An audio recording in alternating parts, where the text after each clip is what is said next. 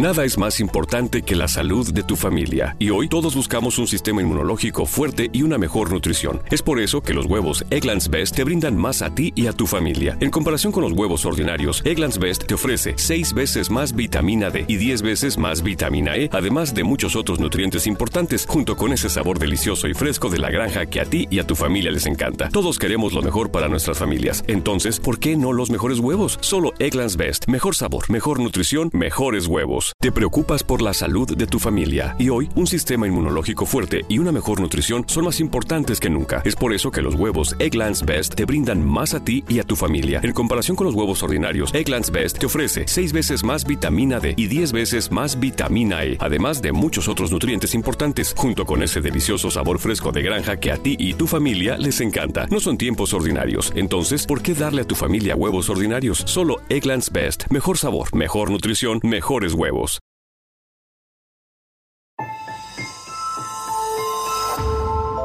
Durante años, se pensó que el Yeti vivía en los Himalayas.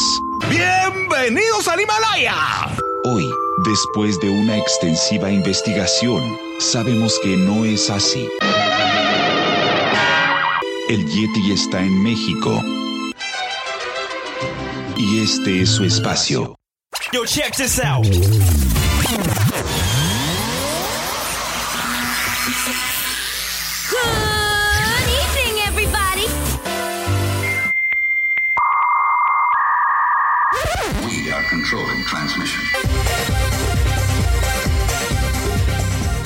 Estás escuchando la nueva temporada de La era del Yeti.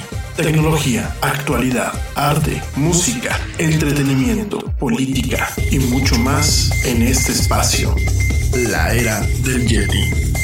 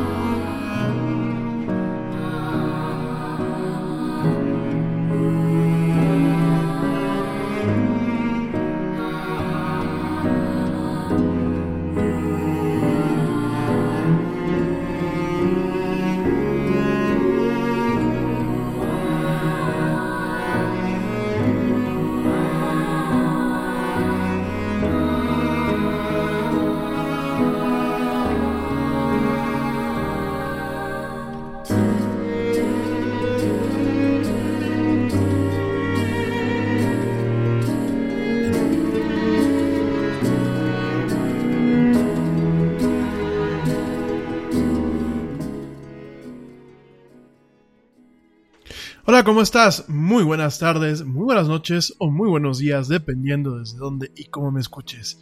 Como siempre, te doy la más cálida bienvenida a esto que es la era del Yeti.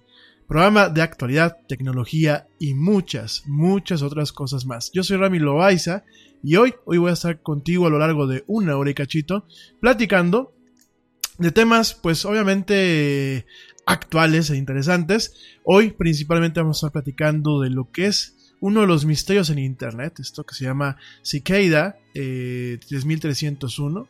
Eh, vamos a estar platicando, pues bueno, de este misterio.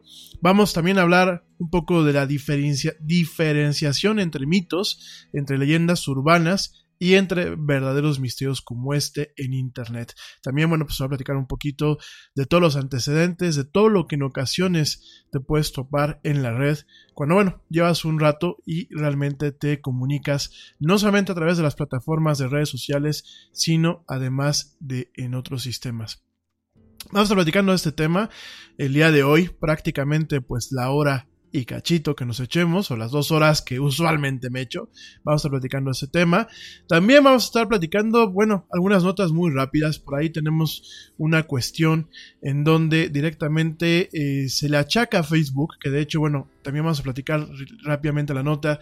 Ayer eh, Facebook, justamente cuando estábamos nosotros terminando la era del Yeti, nos llegó el aviso de que sus, eh, sucede sucede, sucede en Menlo, Park, perdónenme, sucede en Menlo Park, pues directamente tuvo que, ser evacuada debido a una amenaza de bomba. Vamos a estar platicando de este tema en un ratito más. Vamos a platicar, pues, algunos indicios del papel de Facebook directamente en el rol eh, que tuvo en las protestas francesas. Eh, vamos a platicando pues un poquito también de esta cuestión, muy, muy por encima. Y directamente eh, vamos a estar platicando también de algunas cuestiones de privacidad y Taylor Swift. Pero realmente, bueno, el tema de hoy se va a ir eh, con este misterio de Cicada. Es un misterio bastante, bastante interesante y bueno, lo vamos a estar platicando el día de hoy.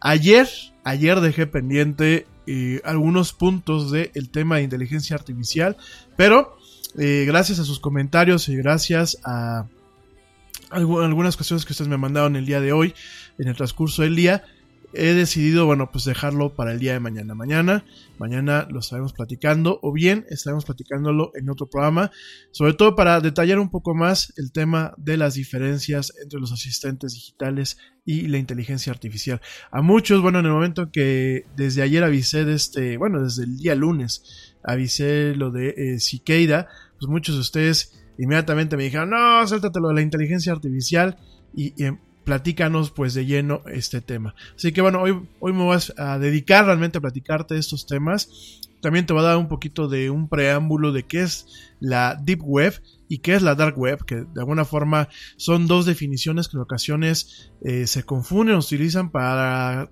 conceptualizar un mismo término, sin embargo no, son dos cuestiones totalmente diferentes y hoy, hoy lo vamos a platicar de todo esto. En fin, eh, no va a tardar mucho, rápidamente pues gracias, gracias a toda la gente que me escucha, la gente que me sigue escuchando en vivo a través de la plataforma Spreaker y de TuneIn. Asimismo, bueno, pues gracias a la gente que me ha mandado mensajes. Yo ahora estoy un poco consternado y bueno, a algunos de ustedes les he pedido información eh, que me dicen que me han escuchado en estaciones de radio eh, pues público. No, a ver, déjenme nada más les digo una cosa. La era del Yeti como tal solamente se transmite en tirar por internet, aunque ya van varios, varios comentarios por parte de ustedes en donde me dicen que me han escuchado en estaciones de radio públicas. De hecho, ayer, pues por eso mismo, hasta me eché el chistorete al momento de saludarlo, ¿no? Les estoy pidiendo información, díganme nada más en qué lugares y en qué estaciones. Digo, porque bueno, hasta el momento, pues la era del Yeti no ha sido autorizada para ser transmitida en otras partes que no sea a través de internet y a través directamente de los centros para la divulgación de la cultura eh, latina en los Estados Unidos que bueno de alguna forma pues tenemos ahí un acuerdo con ellos para retransmitir pues esta transmisión directamente en sus eh, instalaciones pero fuera de eso realmente la era Yeti se transmite en vivo a través de la plataforma Spreaker directamente y se transmite en diferido a través de eh, Spotify, de iHeartRadio, de TuneIn. Eh, TuneIn, TuneIn Radio, fíjense qué cosa muy curiosa. Cuando arrancamos el año nos transmitían en vivo. Después hubo esta suspensión. Eh, después nos volvieron a dar de alta, pero directamente con el podcast. Y bueno, van dos veces que veo que aparece en el directorio con la transmisión en vivo. Eh, que no, días que sí. Ya envié un correo para contactarlos. Pero bueno, directamente la única forma de escucharme en vivo es a través de Spreaker. Ya sea que tengas tú la aplicación y descargada en tu teléfono o en tu tableta y que de ahí la estés escuchando. O bien que directamente, pues como muchos de ustedes lo hacen, eh, me están escuchando a través del sitio web de Spreaker. El link viene directamente en la página de Facebook de la era del Yeti. Y bueno, pues por ahí me pueden escuchar eh, tranquilamente y dejar comentarios, ¿no? Eh, una vez más, eh, invito pues, al auditorio que me ha estado comentando, verifiquen realmente, chequen que realmente pues no lo hayan estado escuchando a través de Spotify en la casa de alguien o que se hayan confundido, pero realmente si ustedes me escuchan en una estación de radio público, por favor háganmelo saber para ponerme en contacto con esas estaciones. Y bueno, no se trata de bajar la señal por bajarla, pero sencillamente pues se trata de negociar con ellos acuerdos porque seguramente le están metiendo publicidad que no está autorizada, ¿verdad? Entonces nada más confírmenmelo, digo, a lo mejor es una confusión, hasta donde yo sé, no se transmite en radio pública, pero bueno, todo puede ser. Y directamente, pues la gente que me sigue escuchando en diferido, gracias. En Spotify hemos tenido una respuesta impresionante. Por favor, ayúdenme a que siga viendo esa respuesta para que mantengamos las cuotas que Spotify nos pide al mes para mantenernos. Digo, ahorita pues, tenemos bastante, pero quisiera que esto creciera, que realmente pues, fuera un proyecto que, que realmente pues llegue a más audiencia. Y, eh, y, que obviamente pues este tipo de plataformas no solamente es por decir ahí estoy, sino que realmente pues se aproveche el programa de forma adecuada estando en estas plataformas, ¿no? Entonces gracias a la gente que sigue escuchando en Spotify, en Radio que pues es la segunda plataforma de streaming, de podcast y de estaciones de radio en los Estados Unidos. Gracias de verdad. Y eh, también gracias a la gente que, a la gente que me sigue escuchando en TuneIn Radio y por último, gracias a la gente que sigue descargando el podcast a través de iTunes, de la tienda de iTunes para plataformas Apple y directamente a través de la tienda de Google Play para plataformas eh, directamente de Google y de Android, ¿no? Muchísimas gracias. Eh, rápidamente, pues quiero también aprovechar, mandar volando unos, unos saludos. No va a tardar nada. Ayer se quedaron algunos saludos pendientes por ahí. Entonces, este, tal y como quedé anoche, pues voy a, saludar muy, muy, muy, muy rápidamente. Y eh, directamente, eh, gracias y saludos a eh, Luis Bonilla. Saludos también a Mario Rosales. Saludos a Luis Cruz García. saludos a Jesús Ortega. Saludos a Ricardo Mata. Saludos a eh, Felipe Ávila. Saludos a Luisa Mendoza. A Eddie Sansores. A eh, Flor Guerrero. Saludos a eh, Luis Pleta, Pletaclalco, perdónenme. Saludos a Eduardo Lopeza. Saludos a Luis García. Saludos a Ramón Alonso. Saludos a Salvador Dueñas. Saludos también a Roberto García Vega y saludos a eh, Josefina Betancourt. Gracias. Por supuesto, también saludos a la Cherita Cuántica, a Ale Dresler, a la, la hermosa Joana Shonesi. Saludos también a Blanquita Chaya. Saludos también a Daniel Flores. Saludos también a Lizzie Flowers. Saludos a Oscar Nava. Saludos a eh, Mariana Martínez. Y saludos a Luis Rodríguez Alfa. Gracias, gracias a todos por sus comentarios. Bueno, algunos pues son directamente gente que me escuchó desde el día de ayer, que me mandó saludos. Gracias. Eh, y en general, pues gracias a toda la gente que me escucha, no solamente en México, en Estados Unidos y en Canadá, sino, bueno, pues afortunadamente en varias partes del mundo. Gracias. Eh, obviamente también saludos a mi equipo, a George de Negra, que siempre pues, está echando aquí porras y ayudándonos con eh, indirectamente con la producción del programa. Gracias, mi querido George. Al buen Ernesto Carbó, que bueno, fue el que ayer ya tarde, eh, en los últimos minutos del programa, me mandó la nota sobre Facebook, que vamos a platicar el día de hoy. Y saludos también a los papás del Yeti, que también siempre andan al tanto y jalándome las orejas cuando hablo de más o empiezo a decir cualquier barrabasada. Gracias, de verdad. Muchísimas gracias a todos ustedes. Te, recuerdo rápidamente, mañana, mañana es el último programa del año. Mañana es la última emisión de la era del Yeti. ¿Qué pasa? Bueno, pues directamente nos vamos de vacaciones y regresamos, regresamos el día lunes 7 a las 7 hora, hora de México en vivo, en, otra vez de transmisión en vivo y obviamente regresa el podcast y las transmisiones en general pues a partir de esa fecha, ¿no? Igual estaremos viendo si subimos algunos contenidos ahí muy cortos, si nos da el tiempo, si nos da la posibilidad, si no, directamente una vez más nos vamos mañana de vacaciones y regresamos el día lunes, lunes 7 de enero del 2019 en punto de las 7 pm hora, hora de México. Bueno, eh, ¿qué vamos a platicar el día de hoy? Vamos a arrancar directamente con los temas, vamos a arrancar directamente con las partes más, este, eh, pues más cortitas antes de entrar al tema de Siqueida. Vamos a estar platicando eh, principalmente algunas cuestiones que eh, considero importante eh, comentarte sobre pues, eh, cuestiones que pasaron esta semana y cuestiones que pasaron el día de ayer. Principalmente, bueno, vamos a arrancar con este tema en donde el día de ayer Facebook se ve evacuado, lo que eso es su, su, cuartel, el cuartel de Menlo, Menlo, Menlo Park, que es donde está ubicado directamente Facebook, Menlo Park, directamente allá en California. Eh, es un condado Menlo, Menlo, Park allá Nada es más importante que la salud de tu familia. Y hoy todos buscamos un sistema inmunológico fuerte y una mejor nutrición. Es por eso que los huevos Egglands Best te brindan más a ti y a tu familia. En comparación con los huevos ordinarios, Egglands Best te ofrece 6 veces más vitamina D y 10 veces más vitamina E, además de muchos otros nutrientes importantes, junto con ese sabor delicioso y fresco de la granja que a ti y a tu familia les encanta. Todos queremos lo mejor para nuestras familias. Entonces, ¿por qué no los mejores huevos. Solo Egglands Best. Mejor sabor, mejor nutrición, mejores huevos. Te preocupas por la salud de tu familia y hoy un sistema inmunológico fuerte y una mejor nutrición son más importantes que nunca. Es por eso que los huevos Egglands Best te brindan más a ti y a tu familia. En comparación con los huevos ordinarios, Egglands Best te ofrece 6 veces más vitamina D y 10 veces más vitamina E, además de muchos otros nutrientes importantes, junto con ese delicioso sabor fresco de granja que a ti y tu familia les encanta. No son tiempos ordinarios, entonces, ¿por qué darle a tu familia huevos ordinarios. Solo Egglands Best. Mejor sabor, mejor nutrición, mejores huevos. California. Y eh, directamente, pues ayer en la tarde, ayer en la tarde noche, eh, fueron evacuados todo el cuartel debido, debido a un tip anónimo que recibió la policía local eh, con una amenaza de bomba, ¿no?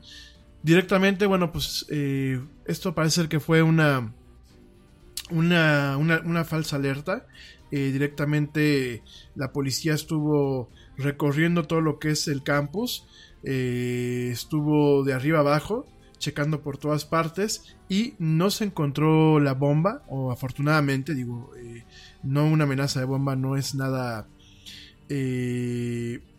pues no es nada que a tomarse eh, como broma, a pesar de que, bueno, muchas veces puede ser una broma, a pesar de que no haya sido cierto, afortunadamente. Sin embargo, ese tipo de cosas eh, por las autoridades eh, de la ley a nivel internacional se toman muy en serio y directamente pues eh, no se encontró la bomba, sin embargo la amenaza llama la atención, es algo que no se había dado eh, previamente directamente en Facebook.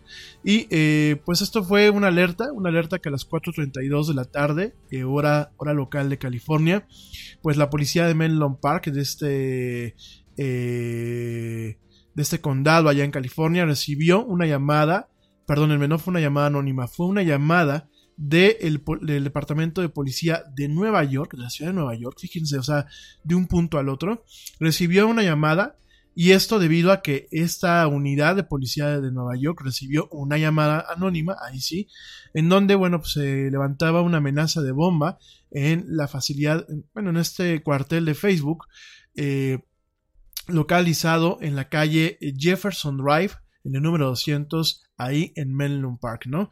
Directamente Facebook, eh, a través de su administración, eh, inició un protocolo de emergencia en donde pues todos los edificios se evacuaron y directamente lo que es el departamento de policía, además de ayudar a evacuar, aseguró un perímetro alrededor del edificio, el tráfico directamente se...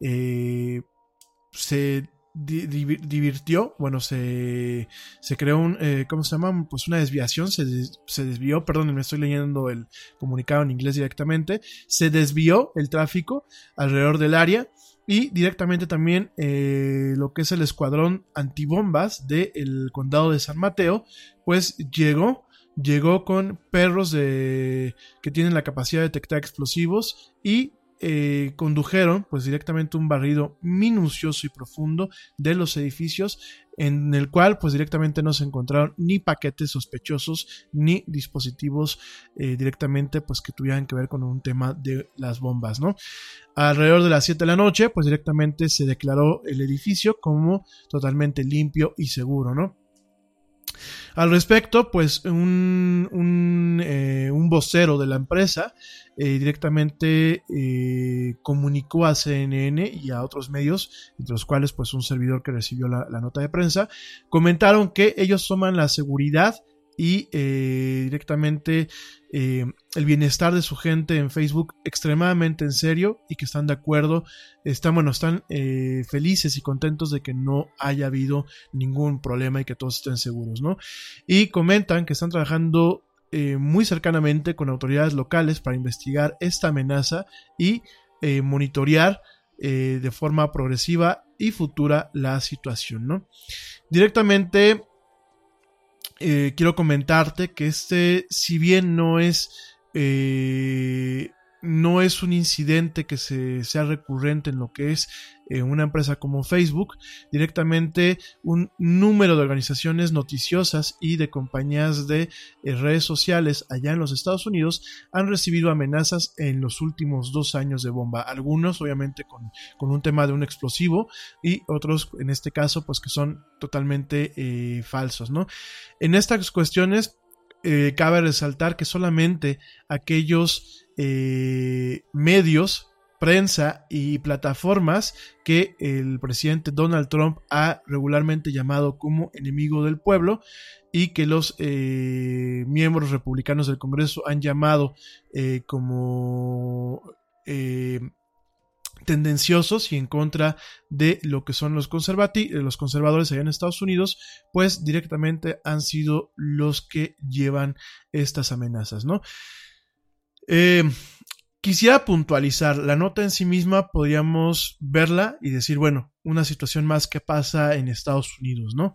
Sin embargo, es muy curioso ver cómo hay situaciones que se van alineando, no solamente con un ambiente, un ambiente eh, altamente reactivo y explosivo que se está viviendo en Estados Unidos, sino a nivel mundial. Creo que eh, no, hay, no hay casualidades, no hay coincidencias, y si bien no podemos ponernos el gorro de papel aluminio, como dicen en Estados Unidos, el tinfoil, el tinfoil hot, eh, para el tema de conspiraciones, de todo lo que son eh, teorías de la conspiración, sí me doy cuenta y voy hilando patrones en donde hay ciertos periodos que quizás responden principalmente a situaciones históricas y a patrones de comportamiento humano, pero sí hay ciertos periodos en notamos definitivamente aguas muy agitadas, ¿no? Hoy por donde veamos, nos estamos topando con aguas muy agitadas. Si volteamos a ver al Reino Unido, pues eh, Joana, que luego nos escucha, no me dejará mentir. Reino Unido ahorita está pasando por una de las, de las crisis políticas y posiblemente económicas eh, más grandes de su historia, ¿no? Con este tema del Brexit, con este tema en donde la primer ministro Theresa May, pues directamente ya fue sometida a un intento de revocación de mandato por su propio partido y por su propio parlamento. Eh, este proceso de revocación de mandato, afortunadamente, digo afortunadamente para toda la ciudadanía allá en Reino Unido, pues no, no pasó a mayor, no hubo un voto de desconfianza. Obviamente, bueno, son democracias que funcionan diferentes, por ejemplo, la democracia americana y mexicana, en donde, bueno, pues el, mismo parlamento y los mismos, eh, o la misma bancada tiene la capacidad de remover a los primeros ministros, así como pasó en España en su momento. Sin embargo, bueno, pues en este, en este tema, en este tema notamos esto, notamos también ciertas aguas eh, poco calmadas en España, eh, el día de hoy, bueno, pues se hace un anuncio en donde se plantea subir el salario mínimo interprofesional a 900 euros al mes. Por un lado puede sonar muy agradable, por un lado puede sonar como un respiro para la clase media eh, que cada día es más golpeada en ese país europeo, allá en mi querida madre patria española. Sin embargo, el subir un, un, un salario mínimo 22% eh, de un sopetón y subirlo de la forma en la que se quiere subir, ese salario mínimo interpersonal, puede a la larga ser peligroso al momento de presionar variables macroeconómicas como lo es la inflación, ¿no? Entonces, eh, vemos aguas muy agitadas, de hecho yo vi las notas y a este presidente actual eh, le están llamando muchas personas ocupa, un presidente ocupa, en el sentido de que no fue elegido democráticamente, ¿no? Sino fue elegido de acuerdo a esta revocación de mandato que lo que es el Parlamento español tuvo en su momento con el presidente Rajoy y bueno, pues directamente con este presidente designado, ¿no? Eh, obviamente son democracias muy avanzadas, son democracias que tienen este tipo de salvaguardas, en donde, bueno, en ocasiones se diluye lo que es eh, de alguna forma el poder representativo del pueblo en, un tema de democracia directa. Sin embargo, bueno, pues son salvaguardas que mantienen o, intentan mantener un funcionamiento adecuado a los poderes cuando se requiere y cuando de alguna forma pues el presidente en funciones o en este caso el primer ministro en funciones ya no tiene la capacidad de seguir gobernando adecuadamente con todos los poderes funcionando en orden, ¿no? Hay que recordar que ese tipo de democracias, bueno, pues manejan realmente lo que es la separación de poderes y dentro del poder ejecutivo existen contrapesos y candados que evitan que, bueno, pues eh, pasen locuras como las que ya en algún momento han pasado, ¿no? De alguna forma, pues es, es eh, uno de los beneficios, pocos, porque no, no son muchos, pero es uno de los beneficios de tener una monarquía, entre comillas, democrática en esos países, ¿no?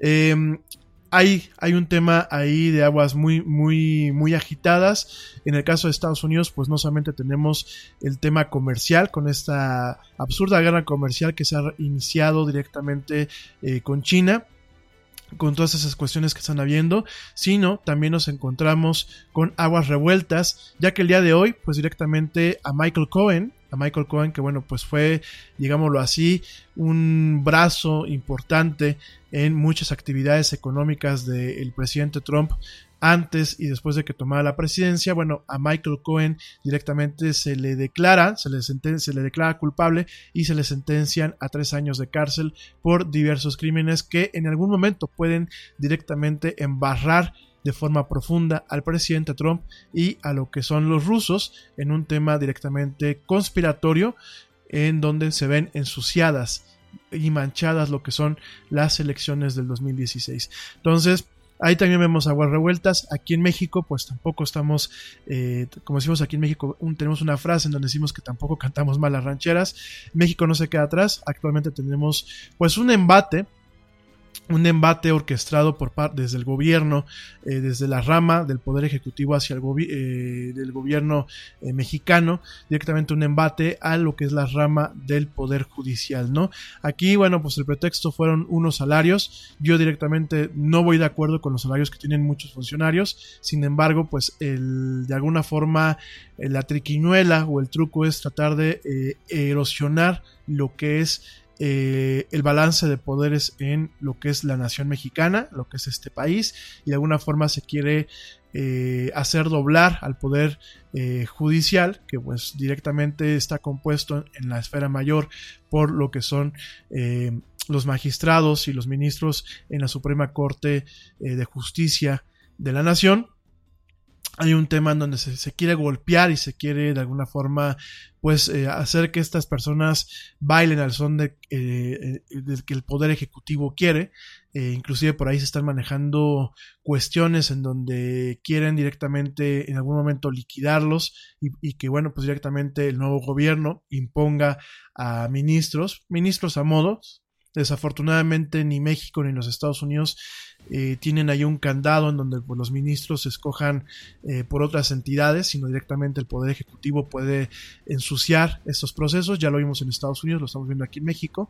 Vemos un tema muy movido también, un tema sumamente en donde pues las, las, eh, plataformas, las redes sociales han jugado un papel importante, no solamente para de alguna forma amplificar, amplificar este tema y esconder otros temas que se están moviendo por debajo del agua, sino que también eh, se está utilizando para movilizar movilizar a un segmento de la población y que bueno pues directamente haga el trabajo sucio del gobierno en estos temas no y bueno pues de ahí podemos irnos hacia directamente hacia Venezuela en donde directamente vemos ahorita pues esta incursión rusa, en donde vemos bombarderos, bombarderos eh, rusos, bombarderos aéreos rusos con capacidad de despliegue de bombas atómicas, directamente haciendo maniobras militares en este país sudamericano. Vemos algunas, eh, un poco de crisis en la transición que está viendo directamente en Brasil.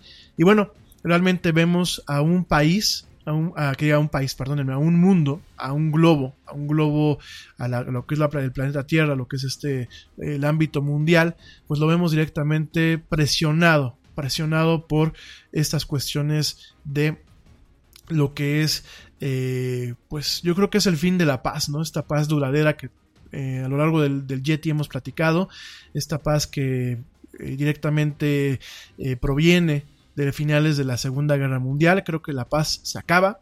Y creo que bueno, estamos viendo una serie de embates eh, a nivel global que probablemente eh, cambien, cambien la historia, eh, probablemente sean el principio de una nueva etapa para la raza humana, obviamente con todo lo malo que conlleva en un principio, o bien probablemente sean pues una situación estacional más que directamente cambie, cambie el orden mundial y permita que, bueno, pues entidades como el imperio chino, eh, pues de alguna forma llegue, llegue y, pues se establezca, se establezca en el papel de potencia, como a lo mejor ahorita es la potencia americana, o bien surjan, surjan otros países que quizás lleven, lleven la batuta en los años por venir, ¿no? Son temas que ahí vienen, nos encontramos también que el día de ayer, no lo comenté, pero el día de ayer, pues eh, el presidente de Google, el director de Google, Sundar eh, Pichai, directamente pues tuvo una, una audiencia ante el, ante el Congreso de la Unión allá en Estados Unidos, tuvo una audiencia en donde pues directamente le tocó explicar diferentes cuestiones acerca de eh, principalmente si Google tiene lo que es un prejuicio o Google está programado para transmitir desinformación o para generar un tema de caos directamente hacia el lado conservador. Eh, fue una plática muy interesante, fue pues eh, directamente un tema en donde vemos a este director tratándole de explicar a personas que no entienden sobre tecnología cómo funciona la tecnología, cómo funciona su máquina, su máquina es un motor de búsqueda y cómo realmente no existe un prejuicio, sino bueno, pues directamente esta máquina funciona de la forma en la que funciona y eh, muestra resultados, principalmente en torno a la polémica de cada vez que uno busca idiot en inglés en el motor de búsqueda de Google. De hecho, ustedes lo pueden hacer en este momento. Si ustedes buscan idiot, directamente les va a aparecer tal cual, les va a aparecer muchas imágenes de lo que es el presidente Donald Trump, ¿no? muchos resultados que lo involucran. Entonces por ahí eh, parte de la queja que se tuvo y parte del comentario que se hizo eh, por parte de lo que es el Congreso de la Unión, sobre todo de la barra republicana, de la barra eh, conservadora, pues era eso, ¿no? Era de alguna forma el tema de por qué, por qué pasa esto, ¿no? Y yo no quise comentar mucho porque pues ya por si a veces algunos de ustedes me han dicho que yo voy muy cargado y que a veces mi programa se vuelve un regaño. Pero bueno, directamente lo que notamos el día de ayer, eh, la gente que seguimos las noticias, es esto, ¿no? Es directamente un tema en donde, pues la gente, las gentes que hacen leyes no... Em, eh, no tienen idea de, de lo que se les explican muchas veces. Vemos un tema en donde directamente, pues, no tienen la capacidad de entender cómo funcionan las cosas, no tienen la capacidad para hacer realmente legislaciones efectivas. Y ayer fue un caso más, ¿no? Ayer yo veía a los señores en, las, en las, entrevistas y en, los videos que pasaron. Me tocó ver, pues, gente que les decía a este señor eh, eh, Sonda y Pritchard, que pues te digo es el director de, Google, les explicaba cómo funcionaban, les explicaba todo el tema del prejuicio, todo el tema de cómo pues eh, Google ahorita es, una, es un motor de búsqueda que utiliza mucha eh, capacidad de aprendizaje de máquinas, sí tiene revisiones por parte de usuarios humanos, sin embargo, bueno, mucho del trabajo que se hace es directamente a través de algoritmos y a través de sistemas inteligentes y les intentaban explicar, ¿no? Que de alguna forma los resultados que aparecían en torno al presidente Trump eran resultados que se habían generado a partir de la relevancia y de la calificación de ciertos usuarios, ¿no? Pero ellos no lo, no, lo acababan de entender y bueno, eh, de alguna forma al momento que no lo entendían, pues no pueden castigar la plataforma todavía. Sin embargo, pues muchos conservadores y muchos señores del Congreso no quedaron. Nada es más importante que la salud de tu familia. Y hoy todos buscamos un sistema inmunológico fuerte y una mejor nutrición. Es por eso que los huevos Egglands Best te brindan más a ti y a tu familia. En comparación con los huevos ordinarios, Egglands Best te ofrece 6 veces más vitamina D y 10 veces más vitamina E, además de muchos otros nutrientes importantes, junto con ese sabor delicioso y fresco de la granja que a y a tu familia les encanta. Todos queremos lo mejor para nuestras familias. Entonces, ¿por qué no los mejores huevos? Solo Egglands Best. Mejor sabor, mejor nutrición, mejores huevos. Nada es más importante que la salud de tu familia. Y hoy todos buscamos un sistema inmunológico fuerte y una mejor nutrición. Es por eso que los huevos Egglands Best te brindan más a ti y a tu familia. En comparación con los huevos ordinarios, Egglands Best te ofrece 6 veces más vitamina D y 10 veces más vitamina E, además de muchos otros nutrientes importantes, junto con ese sabor delicioso y fresco de la granja que ti y a tu familia les encanta. Todos queremos lo mejor para nuestras familias. Entonces, ¿por qué no los mejores huevos? Solo Egglands Best. Mejor sabor, mejor nutrición, mejores huevos. Conformes con las explicaciones, ¿no? Y no porque las explicaciones carecían de sentido, porque bueno, creo que la, gente que sabemos un poquito de estos temas no nos hizo mucho ruido. Creo que decían cosas muy prudentes y muy factibles. Sin embargo, bueno, pues para estas personas, para estos señores que ya dejen, dejemos, dejémonos de la edad, eh, muchas pues carecen de los asesores adecuados, pues definitivamente no entendían nada, ¿no? Entonces, Regresando al tema de Facebook y para no eh, echarnos mucho tiempo en esto, pues directamente vemos estas amenazas eh, ya nos tocó ver, pues en este caso, una bomba, una bomba el día de ayer aquí, también aquí en México, en lo que es el Estado de México, una bomba en, una plaza comercial, eh, una bomba que afortunadamente, pues era una bomba de fabricación sumamente casera, una bomba que logró llevarse pues el escuadrón antibombas del ejército aquí en México y aislarla sin ningún problema. Sin embargo, pues estamos viendo un tema a nivel mundial, cuando empezamos a, unir puntos, un tema totalmente de falta de tranquilidad, de aguas muy movidas y de plataformas, como lo es en el caso de Facebook, que realmente están eh, mantienen un tema de desinformación y están permitiendo que grupos como eh, los que se manifestaron directamente allá en, Francia, esas manifestaciones en París principalmente, pues se activaran y tuvieran pues directamente eh, no solamente una protesta normal, democrática, sino que hubiese un trasfondo más oscuro detrás, ¿no? No hay que olvidar también el tema en Francia, con el tema de estas protestas derivadas con el aumento de la gasolina, pero también este tiroteo que hubo el día de ayer, este tiroteo que yo comentaba cuando abría el programa, en donde, bueno, pues ya hubieron bastantes personas heridas y hubieron al menos dos muertos, y de alguna forma estamos viendo, pues, tiempos globales sumamente acelerados, ¿no? Eh, hablando de todo esto, y antes de pasar de lleno con este misterio del, Internet, que probablemente probablemente dejando a un lado lo que son las teorías de la conspiración, en algún momento tenga algo que ver. Te voy a platicar de lo que es Siqueira hoy y vas quizás a entender algunos posibles vínculos con todo esto. Eh, hace una semana, pues uh, hubieron estas, eh, bueno, el fin de semana directamente, hubieron estas manifestaciones, manifestaciones de los chalecos amarillos en Francia, que bueno, directamente se organizaron y quizás se amplificaron a través de Facebook y de su familia de aplicaciones, lo que es WhatsApp y lo que es directamente Messenger y Instagram, ¿no? En este sentido, bueno, pues hay varios reportes en donde muchas de esas manifestaciones se transmitieron en vivo a través de Facebook y esto, de, esto bueno, a, través de a partir de activistas, ¿no? Eh, todo esto a través de Facebook, de Facebook Live, por ahí también habían algunas transmisiones en Instagram eh, de forma en vivo y directamente eh, este movimiento, este movimiento de los chalecos amarillos, hay ciertos analistas y reporteros que describen este, esta situación como una especie de... Eh, hay un fenómeno en comunicación que se le conoce como feedback loop, ¿no? O eh, bucle de retroalimentación, ¿no? ¿Qué significa un bucle de, retroalimentación?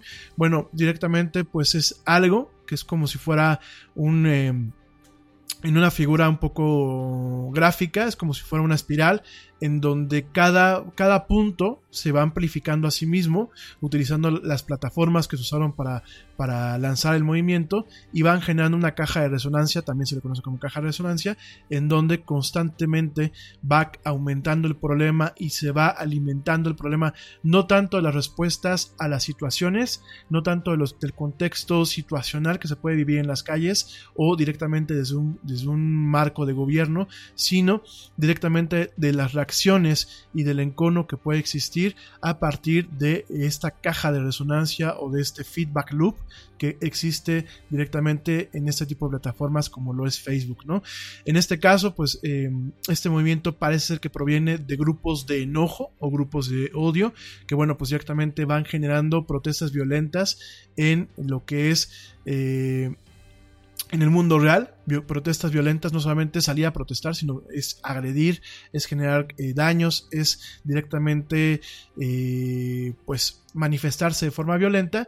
Y pues eh, primero arrancan desde Facebook, toman un crecimiento, tienen un, un, tema de organización a través de esta plataforma, se desenvuelven en las calles y después este desenvolvimiento en las calles genera una retroalimentación en Facebook que va generando otras marchas en cascada y que va haciendo que crezca el movimiento, ¿no?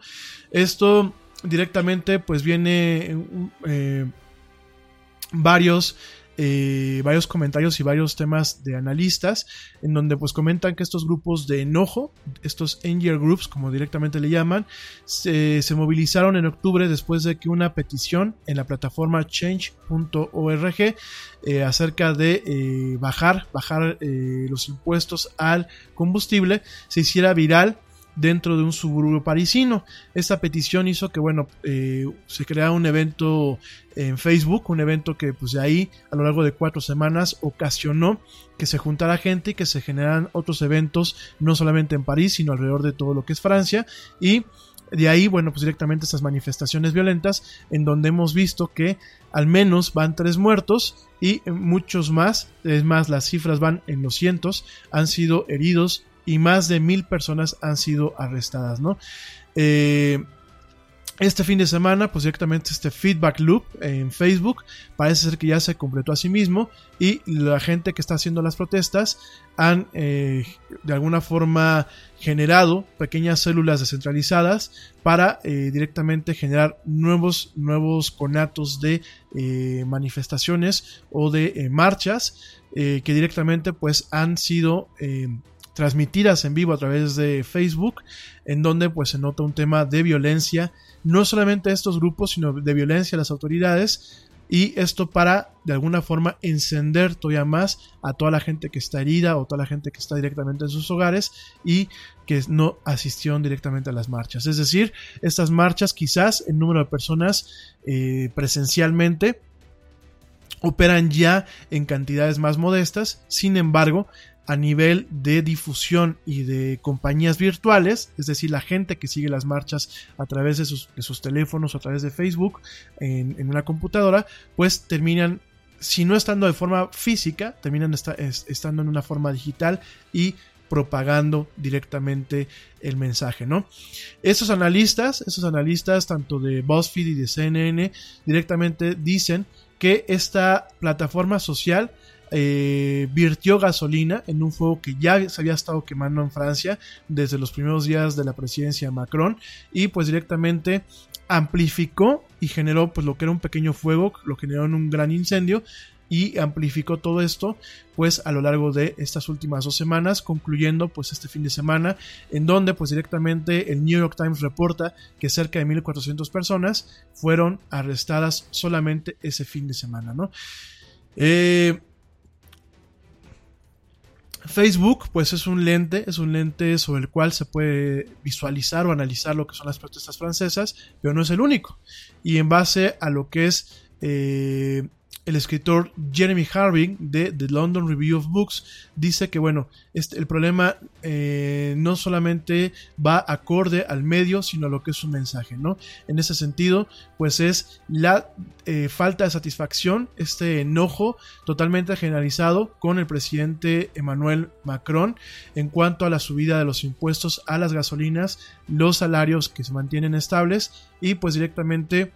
Eh, ya es, ya es un ambiente que está ahí, ya hay un ambiente de polarización grave en lo que es la sociedad eh, francesa. Sin embargo, bueno, pues Facebook lo que hace es que amplifica este malestar y directamente quita lo racional al tema de las marchas y hacen que estas marchas se organicen y salgan prácticamente a manifestarse de, eh, de forma violenta, ¿no?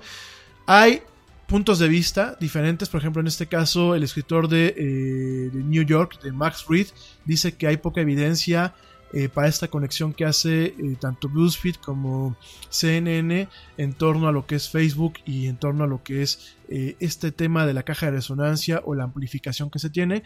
Sin embargo, a lo largo de mucho tiempo, a lo largo de todo lo que hemos estado platicando tú y yo, en este programa, pues eh, nos hemos dado cuenta que Facebook al final del día funciona no solamente para organizar a un pueblo, sino para partir de la desinformación, pues hacer que muchas veces eh, el enojo que ya existe, el encono que ya existe y la polarización que ya existe, pues se encienda un poco más y eh, se lleve pues a temas que si bien en ocasiones son necesarios para una transformación política, creo que en tiempos modernos son muy peligrosos porque pueden abrir precedentes no solamente en donde los gobiernos se vuelvan agresivos en torno a su gente, no solamente en donde veamos eh, gobiernos en, en algún momento que puedan ser eh, sumamente estrictos e inflexibles con el manejo de las redes sociales y con el manejo de estos medios, sino que al final muchas veces ocasionan que los pueblos luchen por causas que no están bien definidas, que son falsas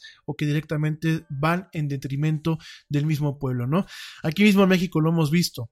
Yo creo que eh, los sueldos que los funcionarios eh, públicos suelen tener pueden ser en ocasiones injustos, me queda muy claro, sobre todo cuando estos sueldos emanan de los impuestos de la gente que paga impuestos en este país y que al final del día pues vemos funcionarios que no atienden como deben de atender a la, a la ciudadanía, ¿no? Sin embargo nos topamos también con, un, con un dilema, nos topamos con un dilema muy importante. Aquí me queda claro que en ocasiones el sistema judicial no funciona, sobre todo el, sistema judicial para lo que es a la atención de la ciudadanía de a pie, ¿no? El tema de los juzgados, el tema de ciertas salas de circuito o ciertas eh, tribunales colegiados. Me queda muy claro.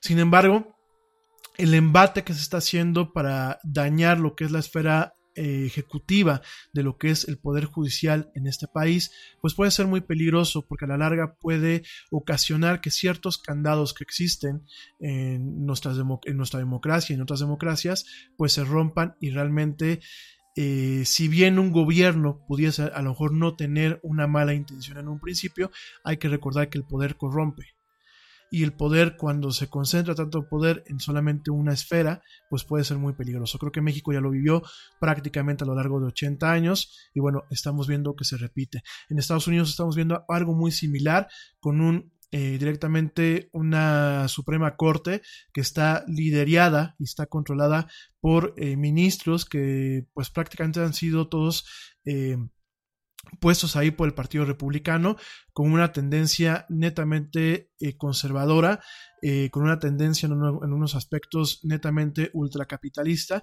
y que bueno, ahí podemos encontrar también un daño, ¿no? Entonces yo creo que hay que tener mucho cuidado porque tanto en Estados Unidos como en mismo México como en Francia hay poderes e intereses de facto que no salen muchas veces a verse y sin embargo utilizan al pueblo para hacer su trabajo sucio para ellos no ensuciarse las manos y para que al final del día pues se tenga esta, este tema en donde directamente se le, se le culpe a la ciudadanía y al pueblo de haber atentado ellos mismos contra sus derechos, contra sus libertades y contra las estructuras de poder que por algo existen en los gobiernos.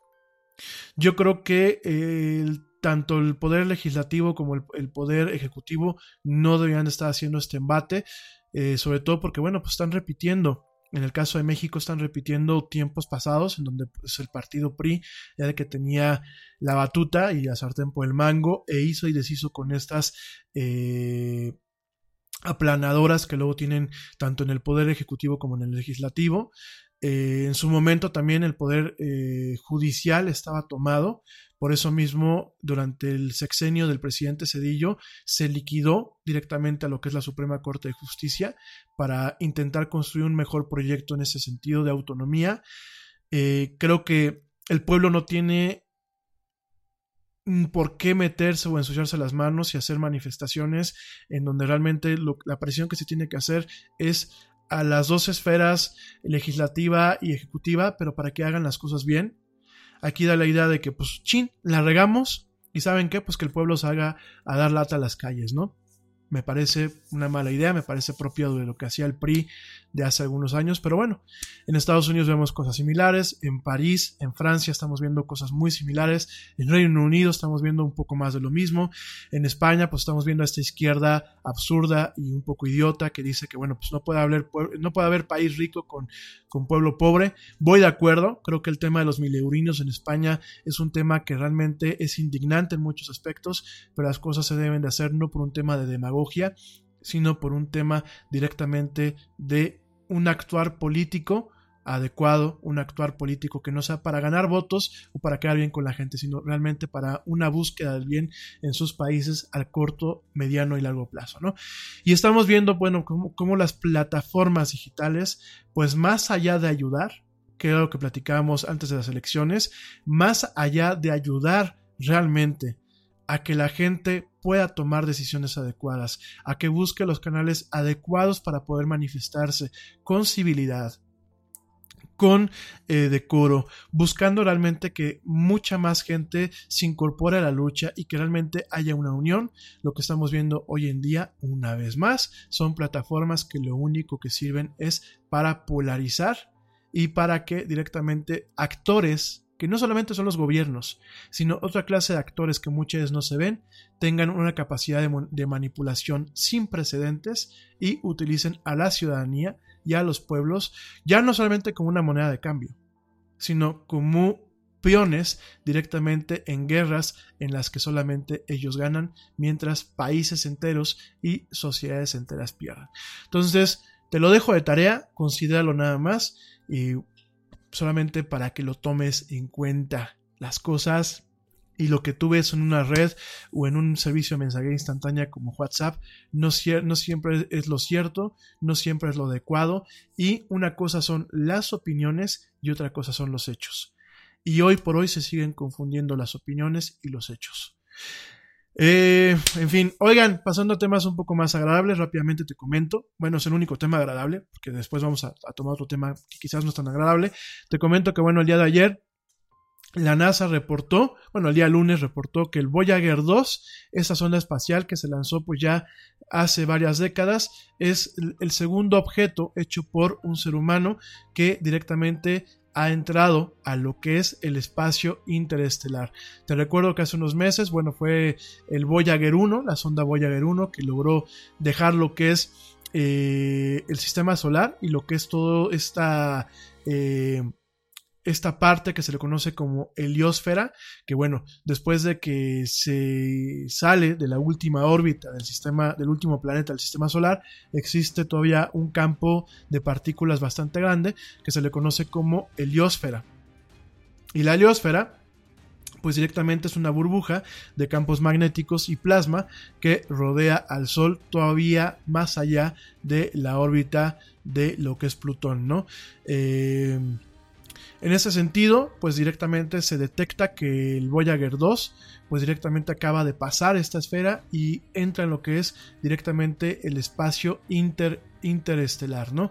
Em, ya todo lo que es dentro de lo que es la... Nada es más importante que la salud de tu familia. Y hoy todos buscamos un sistema inmunológico fuerte y una mejor nutrición. Es por eso que los huevos Egglands Best te brindan más a ti y a tu familia. En comparación con los huevos ordinarios, Egglands Best te ofrece 6 veces más vitamina D y 10 veces más vitamina E, además de muchos otros nutrientes importantes, junto con ese sabor delicioso y fresco de la granja que a ti y a tu familia les encanta. Todos queremos lo mejor para nuestras familias. Entonces, ¿por qué no los mejores huevos? Solo Egglands Best. Mejor sabor, mejor nutrición, mejores huevos. Te preocupas por la salud de tu familia y hoy un sistema inmunológico fuerte y una mejor nutrición son más importantes que nunca. Es por eso que los huevos Egglands Best te brindan más a ti y a tu familia. En comparación con los huevos ordinarios, Egglands Best te ofrece 6 veces más vitamina D y 10 veces más vitamina E, además de muchos otros nutrientes importantes, junto con ese delicioso sabor fresco de granja que a ti y tu familia les encanta. No son tiempos ordinarios, entonces, ¿por qué darle a tu familia huevos ordinarios? Solo Egglands Best. Mejor sabor, mejor nutrición, mejores huevos. Biosfera, lo que es el viento solar, que son partículas eh, de plasma cargadas, pues directamente emanan desde el Sol a todas las direcciones y en ocasiones ayudan que cierto tipo de dispositivos, como este, en este caso estas ondas, pues sigan avanzando aun cuando se han quedado sin propulsión y aun cuando solamente mantienen la inercia que tenían de la propulsión. ¿no? Te recuerdo que en el espacio los objetos eh, que mantienen una inercia no paran, no es como aquí en el, planeta Tierra, que paran muchas veces por la resistencia que tienen con el aire, que paran muchas veces por las fuerzas de Coriolis, por la gravedad, etc. ¿no?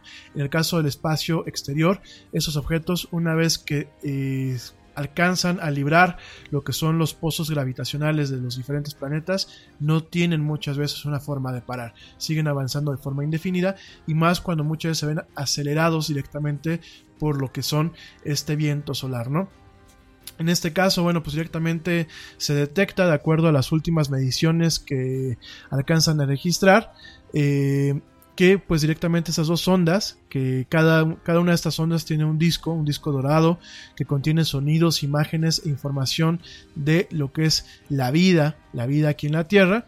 Directamente pues estas dos ondas, el Voyager 1 y el Voyager 2, pues directamente ya eh, acaban de salir de los últimos vestigios de lo que es la influencia del sistema solar en este espacio y eh, entran directamente lo que es, eh, es el, espacio interplanetario, ¿no? lo que es ya más allá del sistema solar.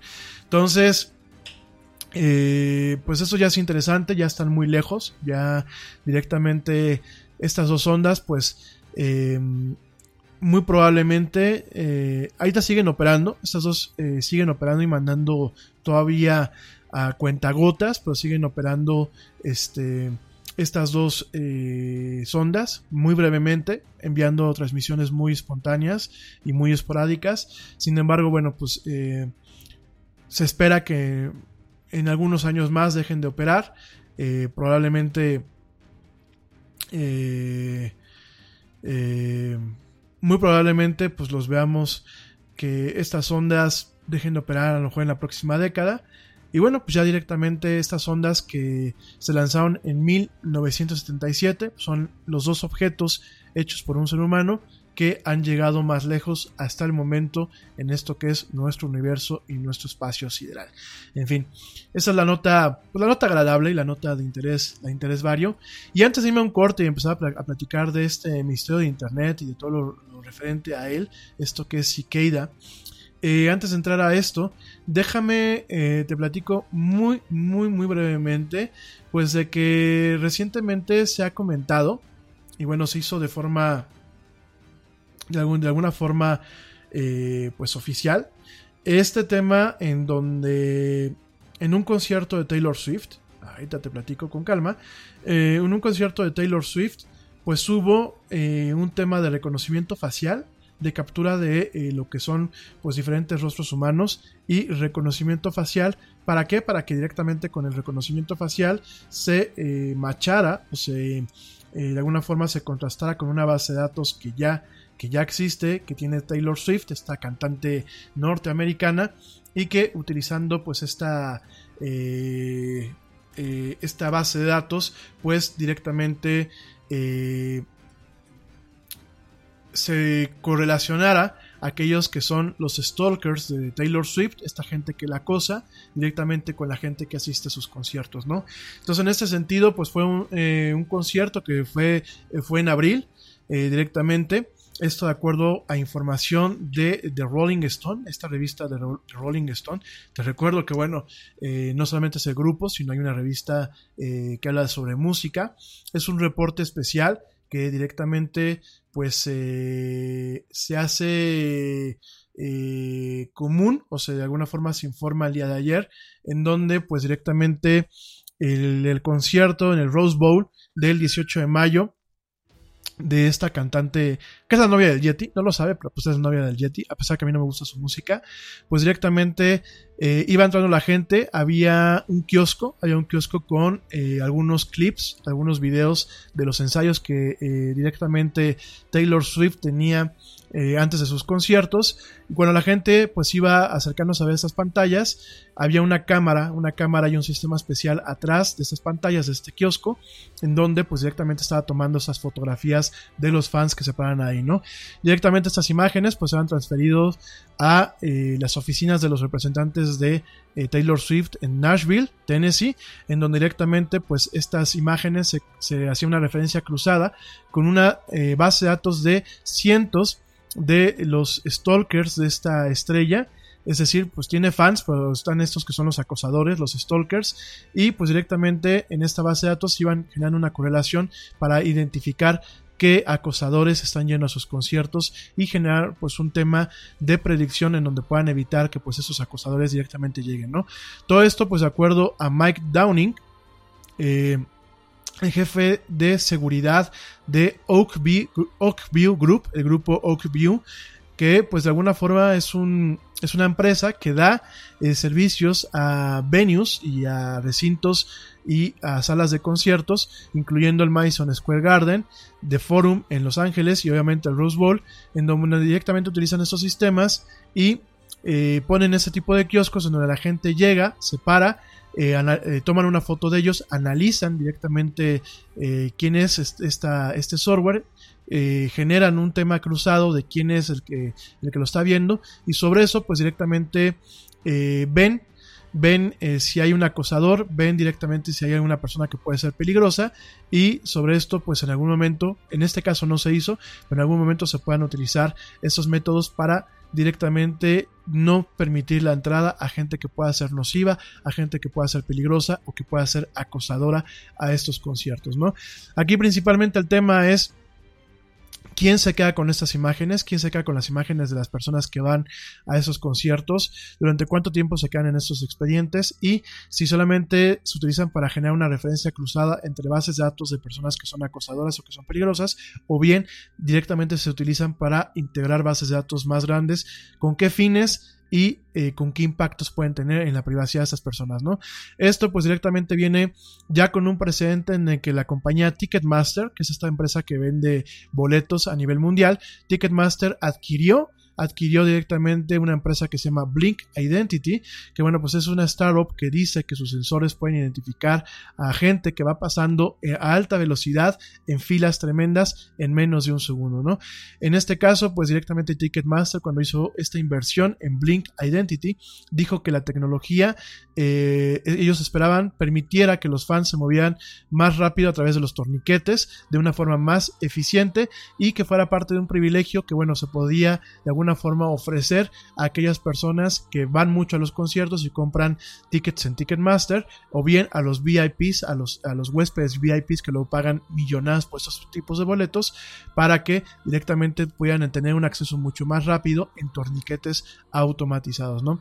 En este sentido, Justin Burlake dijo que, bueno, Justin Burlake, que es el, jefe de producto de Ticketmaster, dice que tiene mucha, mucha, eh, promete muchísimo esta tecnología y que ellos esperan que el año que viene, todo lo que es el 2019, pues van a tratar de implementar de una forma un poquito más masiva esta tecnología para no solamente dar un beneficio adicional a la gente que paga más por su boleto o que van varias veces a diferentes conciertos, sino también para un tema de seguridad, ¿no? Entonces en este caso pues vemos que Taylor Swift una vez más Además de manejar muy bien los medios digitales, todo lo que son sus redes sociales y de toda esta faramaya que en ocasiones ella tiene, pues estamos viendo que Taylor Swift utiliza lo que es la, el reconocimiento eh, facial y lo que es directamente pues la, el, no la inteligencia artificial sino lo que es el aprendizaje de máquina para determinar si va gente peligrosa a sus conciertos y bueno para guardar de alguna forma imágenes de sus fans no entonces vamos a ver qué pasa vamos a seguir esta nota, pero bueno, estamos viendo,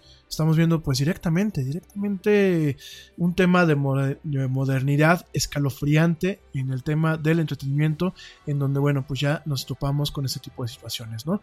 Ahora esto es la forma, esto es lo que está pasando de forma un poco más abierta, yo me pregunto si no habrá ya artistas a nivel internacional que estén tomando estas medidas y que estén directamente fichando a sus fans, ya no como un gesto, sino como un tema de precaución para ellos mismos. Pero en fin, bueno, ya veo lo que le pasó a Selena, ¿no? Y a John Lennon y a cuánta gente más. En fin, oigan, me voy rapidísimo a un corte, a un corte y ya volvemos para platicar de Cicada, este grupo, este grupo sospechoso en internet. Ya volvemos, se recuerdan nuestras redes sociales, facebook.com diagonal la era del Yeti, Twitter arroba el Yeti oficial, Instagram arroba la era del Yeti y por supuesto ya estamos en YouTube. Eh, buscándonos como la era del Yeti para que puedas suscribirte, comentarnos y entrar en contacto directamente conmigo y con todo el equipo de esto que es la era del Yeti. No te vayas, sigue lo bueno con los expedientes secretos del Yeti en esto que es la era del Yeti aquí, en esta tarde de miércoles, miércoles 12 de diciembre. Ya volvemos.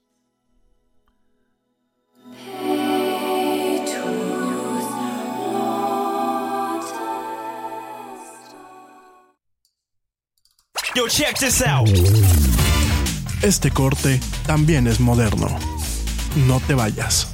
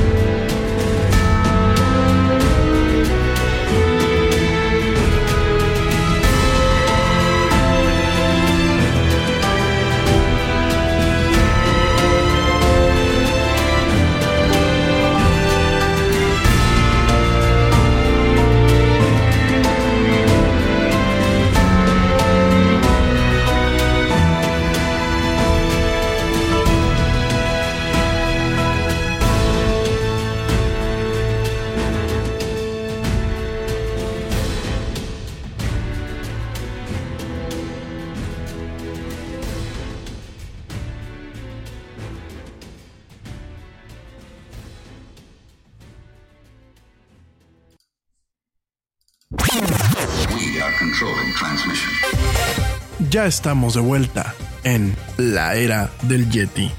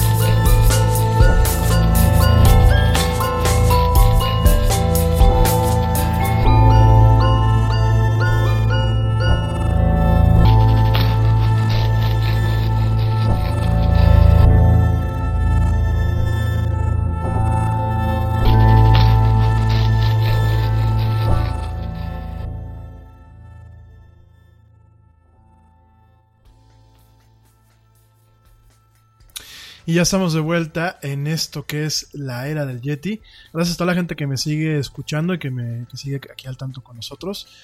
Eh, por aquí me reportan que creo que se escuchó parte de, de mi voz en lo que es la música. Sí creo que no cerramos aquí el canal, pero bueno, gracias, gracias a la gente que, Nada es más importante que la salud de tu familia. Y hoy todos buscamos un sistema inmunológico fuerte y una mejor nutrición. Es por eso que los huevos Egglands Best te brindan más a ti y a tu familia. En comparación con los huevos ordinarios, Egglands Best te ofrece 6 veces más vitamina D y 10 veces más vitamina E, además de muchos otros nutrientes importantes, junto con ese sabor delicioso y fresco de la granja que a ti y a tu familia les encanta. Todos queremos lo mejor para nuestras familias. Entonces, ¿por qué no los mejores huevos? Solo Egglands Best. Mejor sabor, mejor nutrición, mejores huevos. Te preocupas por la salud de tu familia y hoy un sistema inmunológico fuerte y una mejor nutrición son más importantes que nunca. Es por eso que los huevos Egglands Best te brindan más a ti y a tu familia. En comparación con los huevos ordinarios, Egglands Best te ofrece 6 veces más vitamina D y 10 veces más vitamina E, además de muchos otros nutrientes importantes, junto con ese delicioso sabor fresco de granja que a ti y tu familia les encanta. No son tiempos ordinarios, entonces, ¿por qué darle a tu familia huevos ordinarios? Solo Egglands Best. Mejor sabor, mejor nutrición,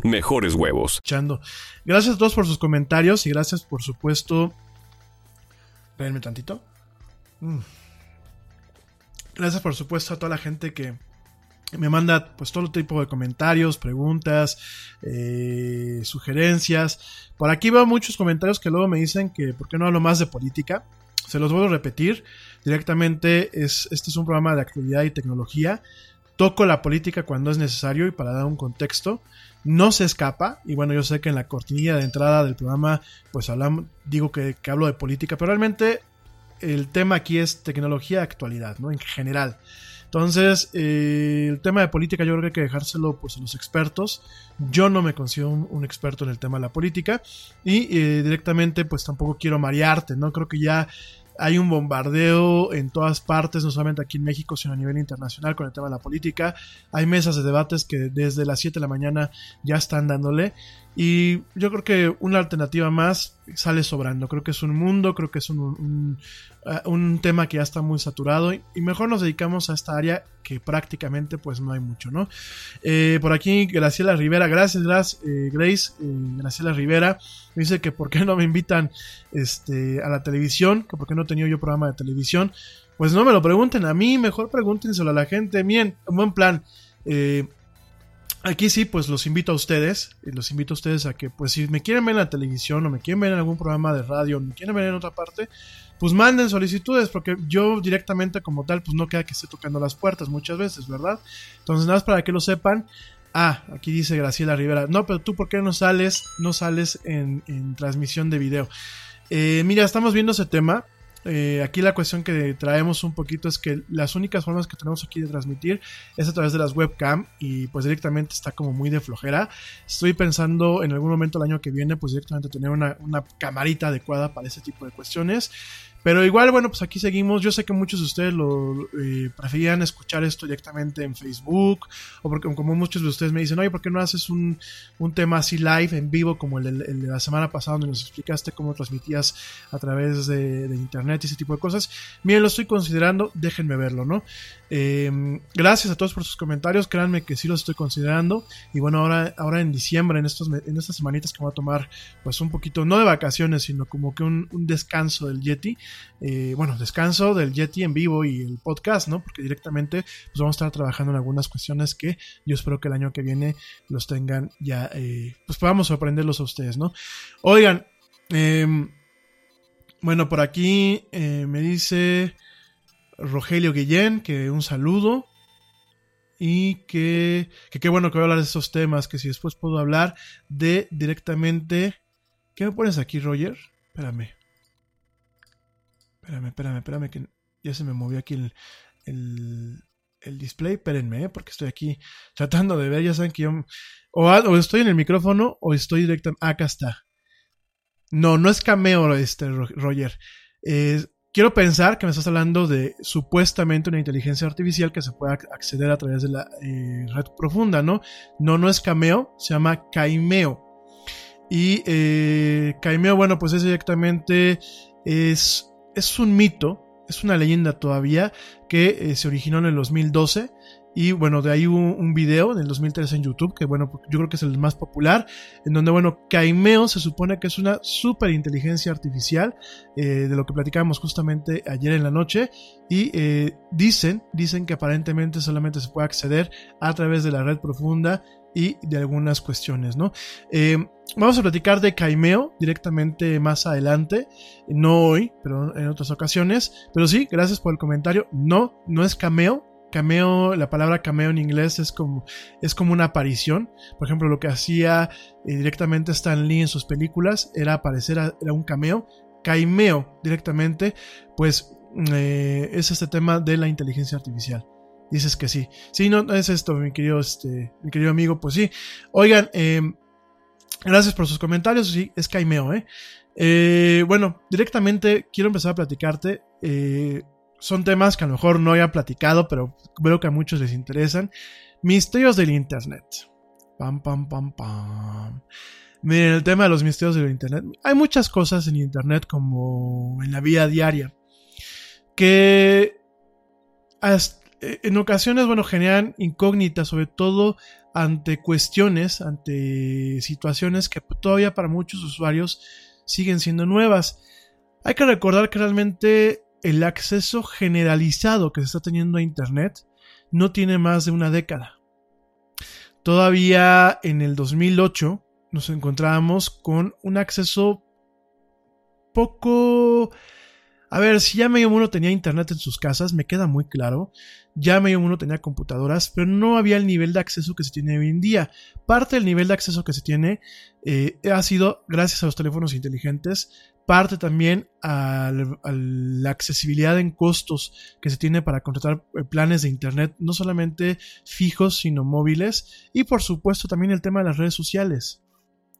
Pero hace mm, más de una década, vámonos un poquito más por ahí del 2005, 2004, el tema del acceso a Internet no era tan común, no era tan profundo. Todavía en el principio de los años 2000 no nos topábamos con tanta gente navegando, con tanta demanda por el tema del acceso, no habían servicios de streaming, no había, bueno, no había muchas cosas que hoy, hoy hay, ¿no? Para mucha gente, para mucha gente sigue siendo un tema nuevo. Y en ocasiones hay, hay cosas que por una falta de experiencia sobre todo, por una falta de eh, un interés por aprender sobre el medio, pues de alguna forma se van generando, se van perpetuando, ¿no? Y nos topamos con que en el tema del Internet como tal y de muchas cosas como la vida misma, pues la ignorancia se vuelve una máxima y se vuelve además de todo eh, contagiosa, ¿no? Eh, nos topamos con ese tipo de ignorancia en el día a día, sobre todo en las famosas cadenas de WhatsApp, en donde, bueno, pues vemos cosas tan inverosímiles como virus que directamente hacen que se te descomponga un teléfono o que directamente hacen que se te descomponga como tal una computadora personal, ¿no? Y vemos cosas que, bueno, te amenazan con directamente vaciar tus fotos, etcétera, ¿no? Aquí siempre son verdades a medias o eh, mentiras que toman verdades para generar realmente un mito, ¿no? Vemos eh, cuestiones donde sí, sí hay virus que son capaces de descomponer una máquina, pero no de dañarla permanentemente, sino de borrar información. Sí, sí hay cierto tipo de lombrices que pueden vaciar directamente un disco duro y utilizar esa información para un tema de extorsión o de acoso. Sin embargo, no son tan generalizados, no son ni con el nombre de usuarios que lo ponen eh, o con teléfonos que lo ponen y no son en ocasiones las cosas como son, ¿no? Al respecto, muchos han hablado de lo que es la Deep Web y la Dark Web, que son, son, de alguna forma, son dos tipos de, bueno, son dos conceptos sobre el tema de, de, lo que existe en Internet, sin embargo, no es lo mismo, son conceptos que son intercambiables y son conceptos que en ocasiones eh, vemos que se comparten en algunos círculos. Eh, hay gente que lo comparte, hay gente que, bueno, empieza a vertir o a vincular teorías de la conspiración, eh, de cuestiones políticas, de cuestiones de la vida diaria en ese tipo de plataformas o en ese tipo de divisiones que existen en, en el Internet. Sin embargo, son dos cuestiones que están ahí, que son parte ya del Internet desde hace muchos años y que directamente, pues, hay mucho que es verdad, pero hay otro tanto que es mentira, ¿no? Al respecto hay varios mitos, hay varios misterios, algunos ya han sido resueltos, eh, sobre todo como que, bueno, eh, aquellos que han sido por parte de empresas que luego utilizan ciertos misterios para poder generar campañas de marketing. Eh, algunos que, bueno, son personas que hacen, por ejemplo, temas de arte y que terminan haciendo pues un tema ahí directamente para atraer la atención.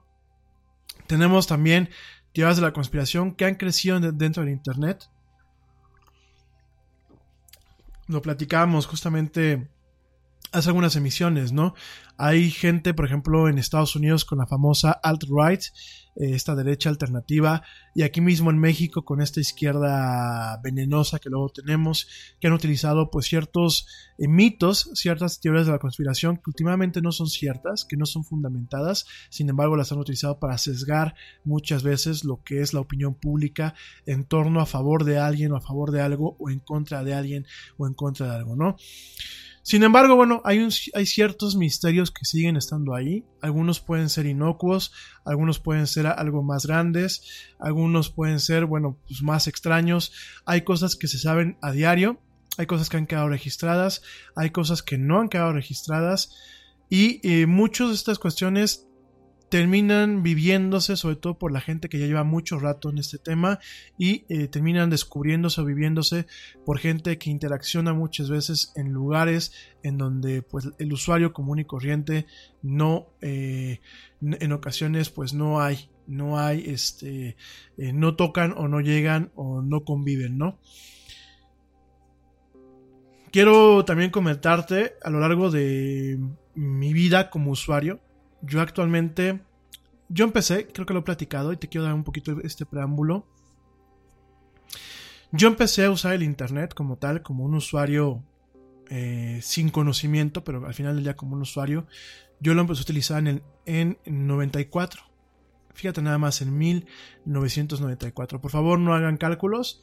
El, el Yeti no está ruco ruco, pero tampoco ya no es un chavo, ¿sale? Entonces, no hagan muchos cálculos. Pero bueno, yo lo empecé a utilizar en el 94.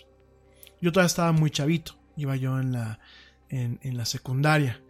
Eh, ya les platiqué muchas veces cómo fue que entré. Mi primera conexión fue directamente con un modem de estos dial-up. Estos modems que dan parte muy clásicos. Era un modem muy lento. Era un modem que en aquel entonces era lo suficiente pero que hoy en día sería algo para matar a cualquier persona de la lentitud, sería algo que no permitiría ni siquiera ver Netflix ni en baja resolución ni en nada, ni, en baja definición. Era, eran otros tiempos, ¿no? De hecho, Internet como tal em, apenas llegaba a México, ¿no? El primer proveedor de Internet aquí en México se llama Spin, lo he dicho muchas veces, me gusta mucho decirlo porque Spin fue un pionero. Spin era una empresa que, perteneció en aquel entonces a Javier Matuk, que Javier Matuk pues ahorita es dueño de lo que es este sitio 1.0. Si el Yeti ya es veterano en esto, bueno, el señor Javier Matuk junto con otras personas son netamente pioneros en este ramo. Y yo me empecé a conectar en, ese, en esa área. Fue una temporada en la que eh, cuando mis papás me compraron en aquel entonces pues mi primera computadora y empecé a tener conexiones ya no temporales, porque eh, yo empecé en el 94 pues eh, conectándome con la computadora del trabajo de mi papá. Entonces cuando mi papá llevaba su notebook y, me lograba conectar, aparte tenía yo no solamente 8 horas incluidas en este paquete de internet que tenía Spin, pues no me podía conectar mucho, ¿no? Pero cuando me compran mi computadora y logro bueno, me pagan a mí un paquete un poquito más grande, que era un paquete de horas ilimitadas, y que empiezo a navegar.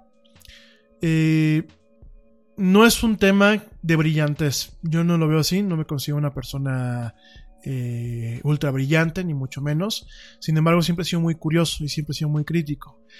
Y conforme voy conociendo con lo que en aquel entonces pues eran los alcances, porque todavía cuando, cuando mis, mis papás me compraron mi, mi, computadora, pues la conexión no era, no era óptima, era lo suficiente en aquella época, pero no era óptima, un modem de eh, 9600, si, no si mal no me, no me, no me, no me recuerdo.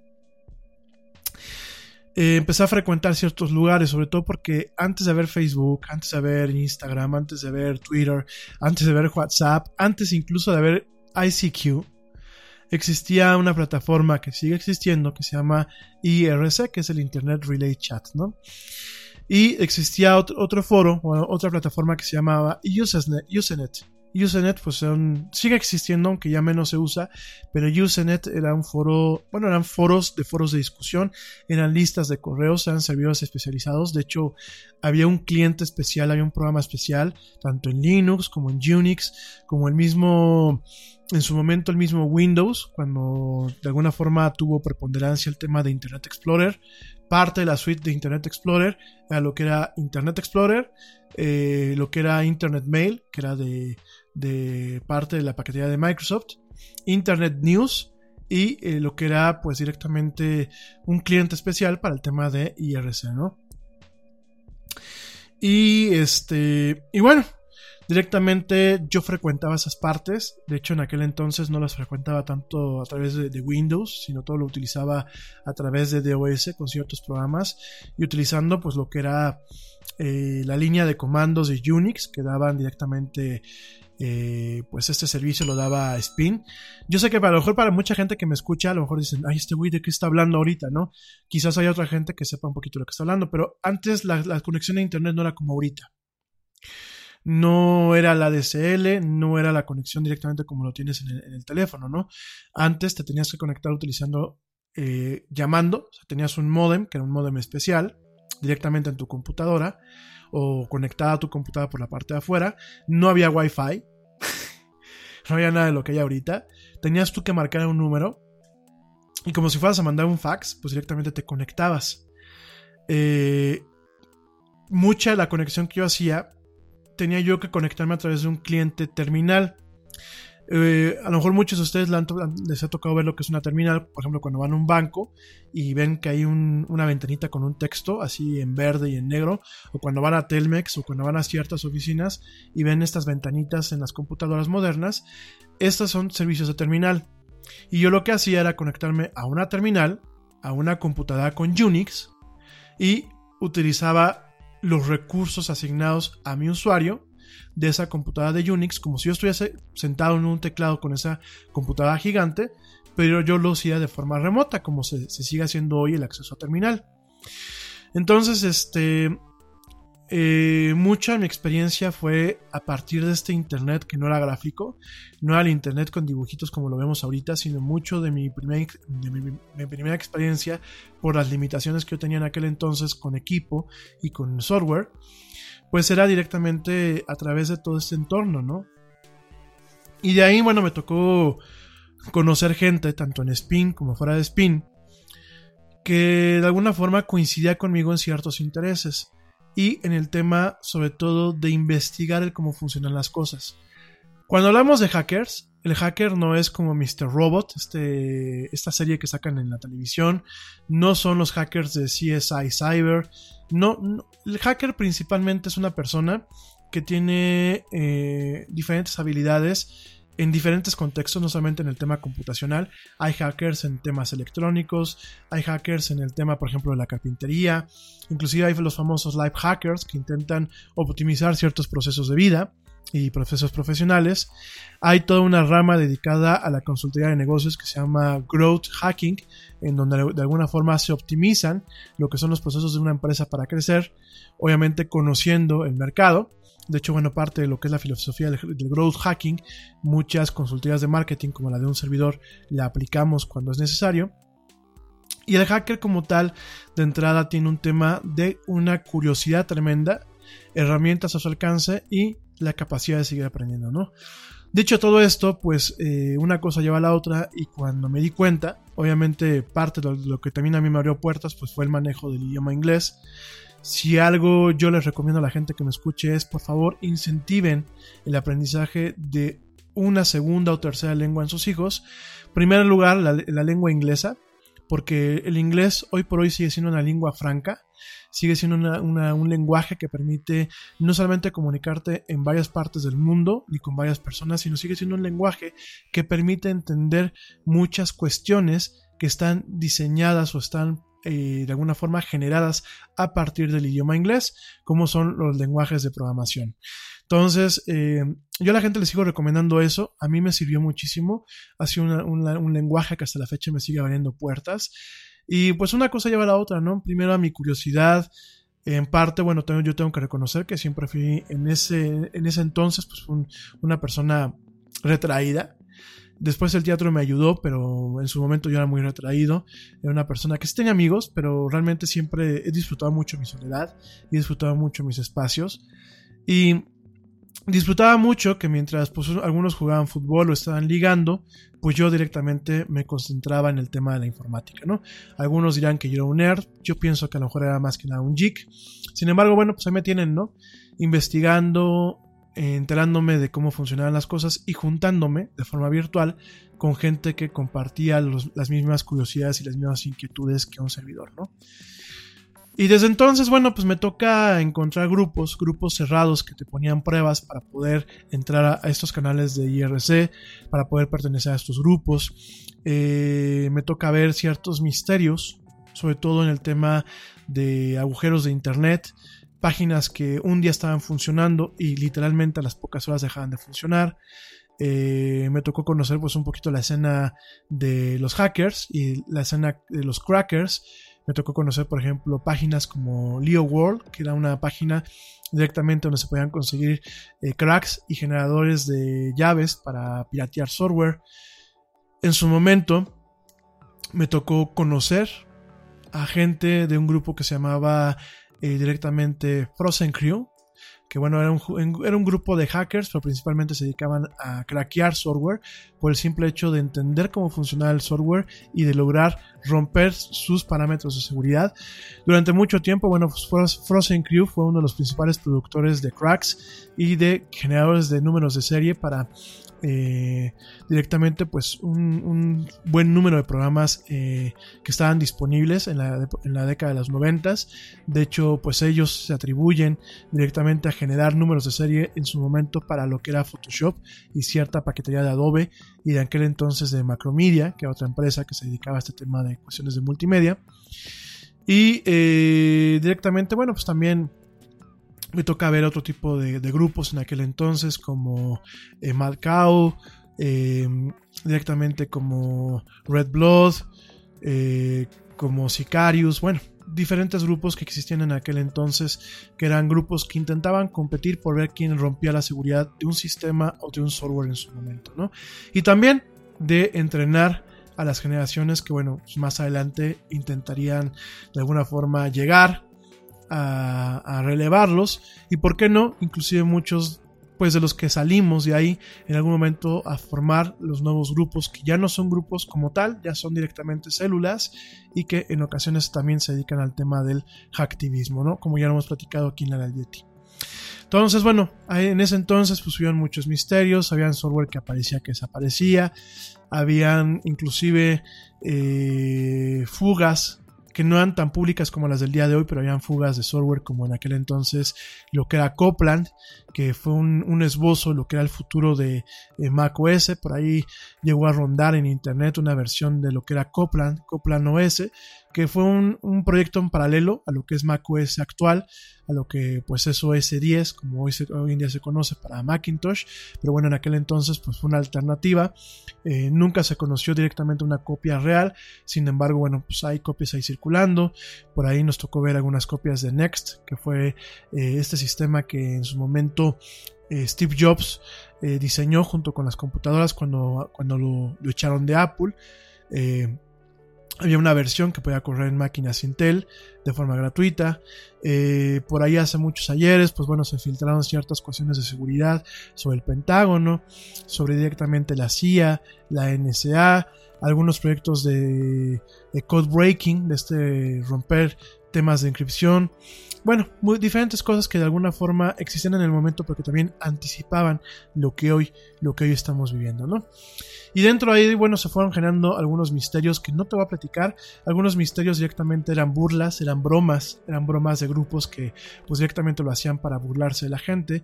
Otros directamente eran pruebas, eran pruebas para reclutar gente a sus grupos, eh, principalmente de temas de hackers. Eh, otras tantas, bueno, pues directamente eran algún tema de eh, arte y de algunas cuestiones. Y por último, pues directamente en su momento también han habido ciertas entidades gubernamentales que también han utilizado ciertos tipos de eh, contenidos, de misterios y de pruebas y de rompecabezas en Internet para directamente reclutar personas, ¿no? Antes de empezar ya con este tema de lleno, déjame te platico que actualmente siguen habiendo 10 misterios principales en el Internet que yo te quiero platicar. Son los misterios más accesibles y son los misterios con los que te voy a ir platicando a lo largo de las siguientes emisiones de la del Yeti.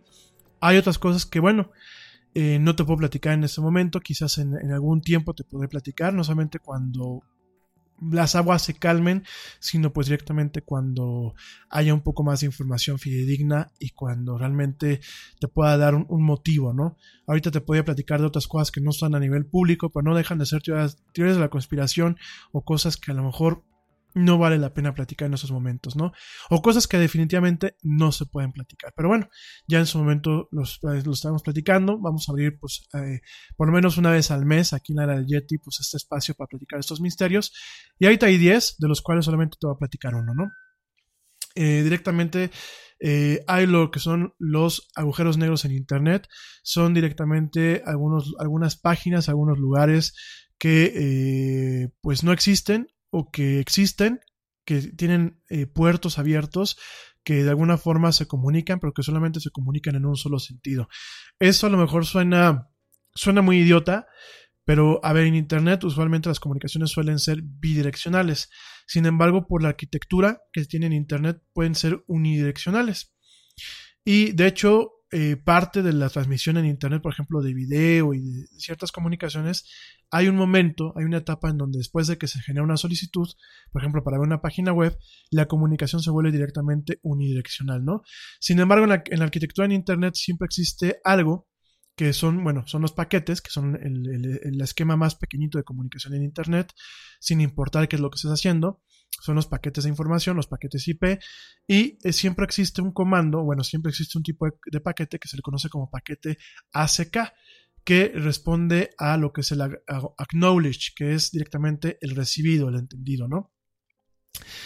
Hay ciertas direcciones en Internet y ciertas páginas web que existen, pero que cuando tú mandas una solicitud o mandas ciertos paquetes, nunca te regresan una, eh, una contestación de que existen o, sol- o solamente te, te te- mandan el ACK de si estoy vivo, pues nunca te mandan contenidos.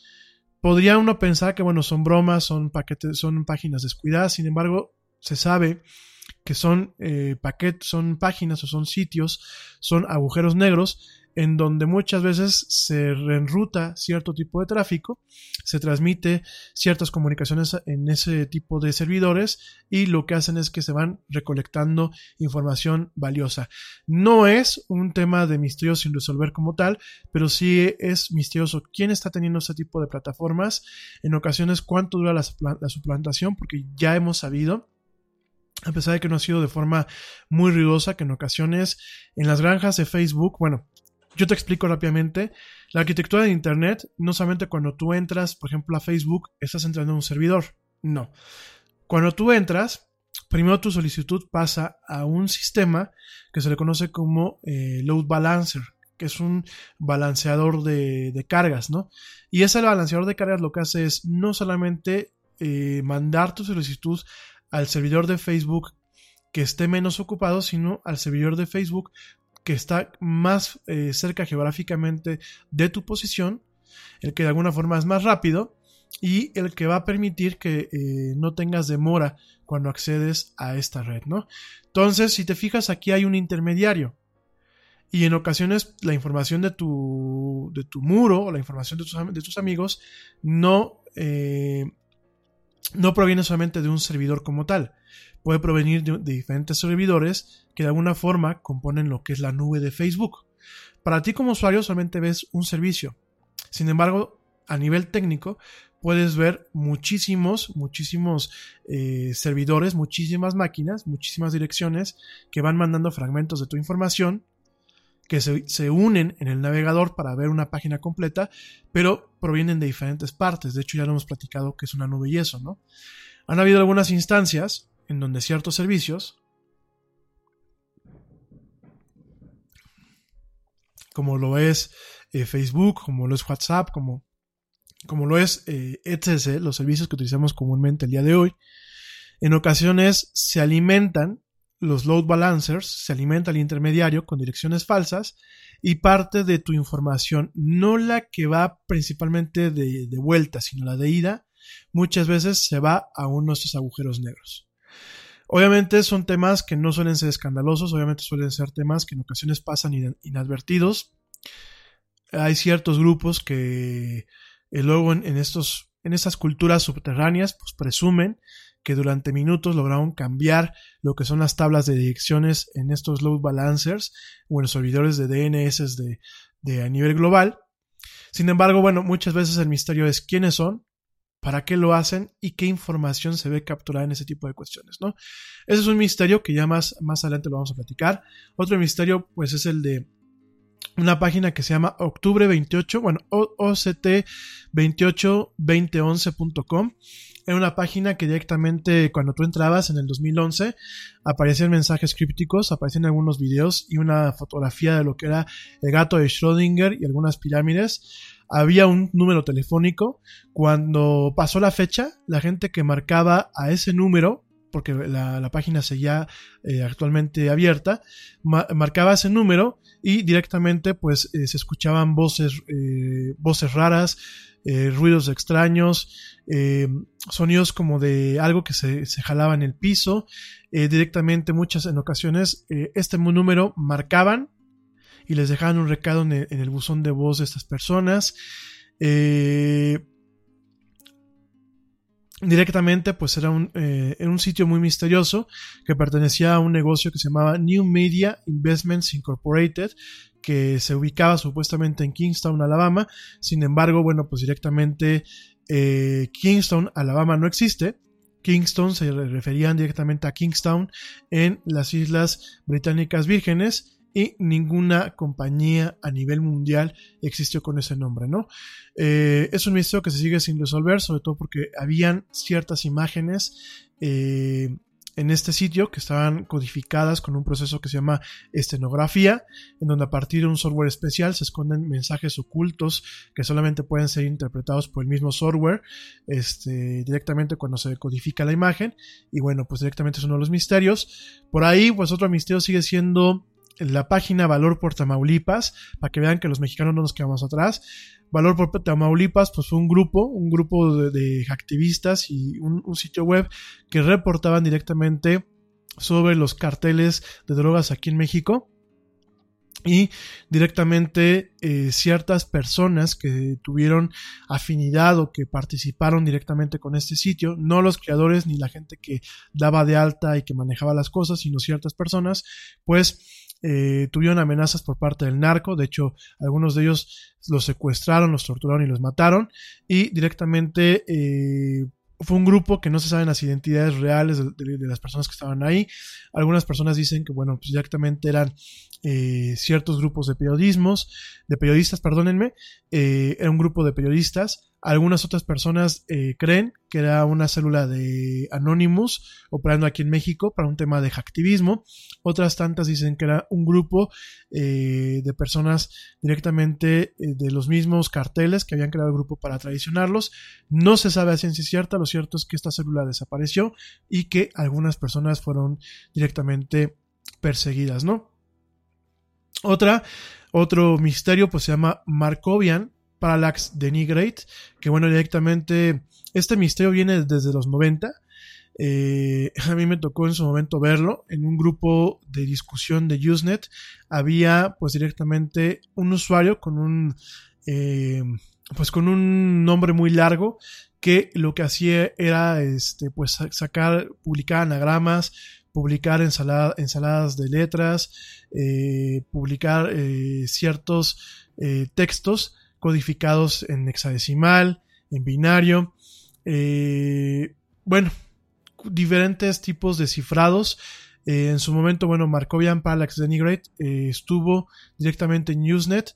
Más adelante evolucionó y es un, es un nuevo, hay un, eh, empezó a, de alguna forma a publicar cuestiones en un grupo de Reddit que se llama este grupo A bueno, este robot, este usuario se llama A858. Eh, tiene un número más largo, pero bueno, pues directamente pensamos que es la evolución. Eh, sin embargo, bueno, pues directamente este tema de Markovian Parallax Denigrate viene desde los 90. Siempre nos tuvo, de alguna forma, la gente que nos tocó verlo, eh, pues entretenidos. Hay mucha gente que dice que es una broma muy elaborada, hay otra gente que dice que, bueno, pues son mensajes secretos entre, entre agencias eh, de inteligencia a nivel mundial, hay gente que dice que, bueno, pues es un, es un robot, es uno de los primeros robots escribiendo tonterías.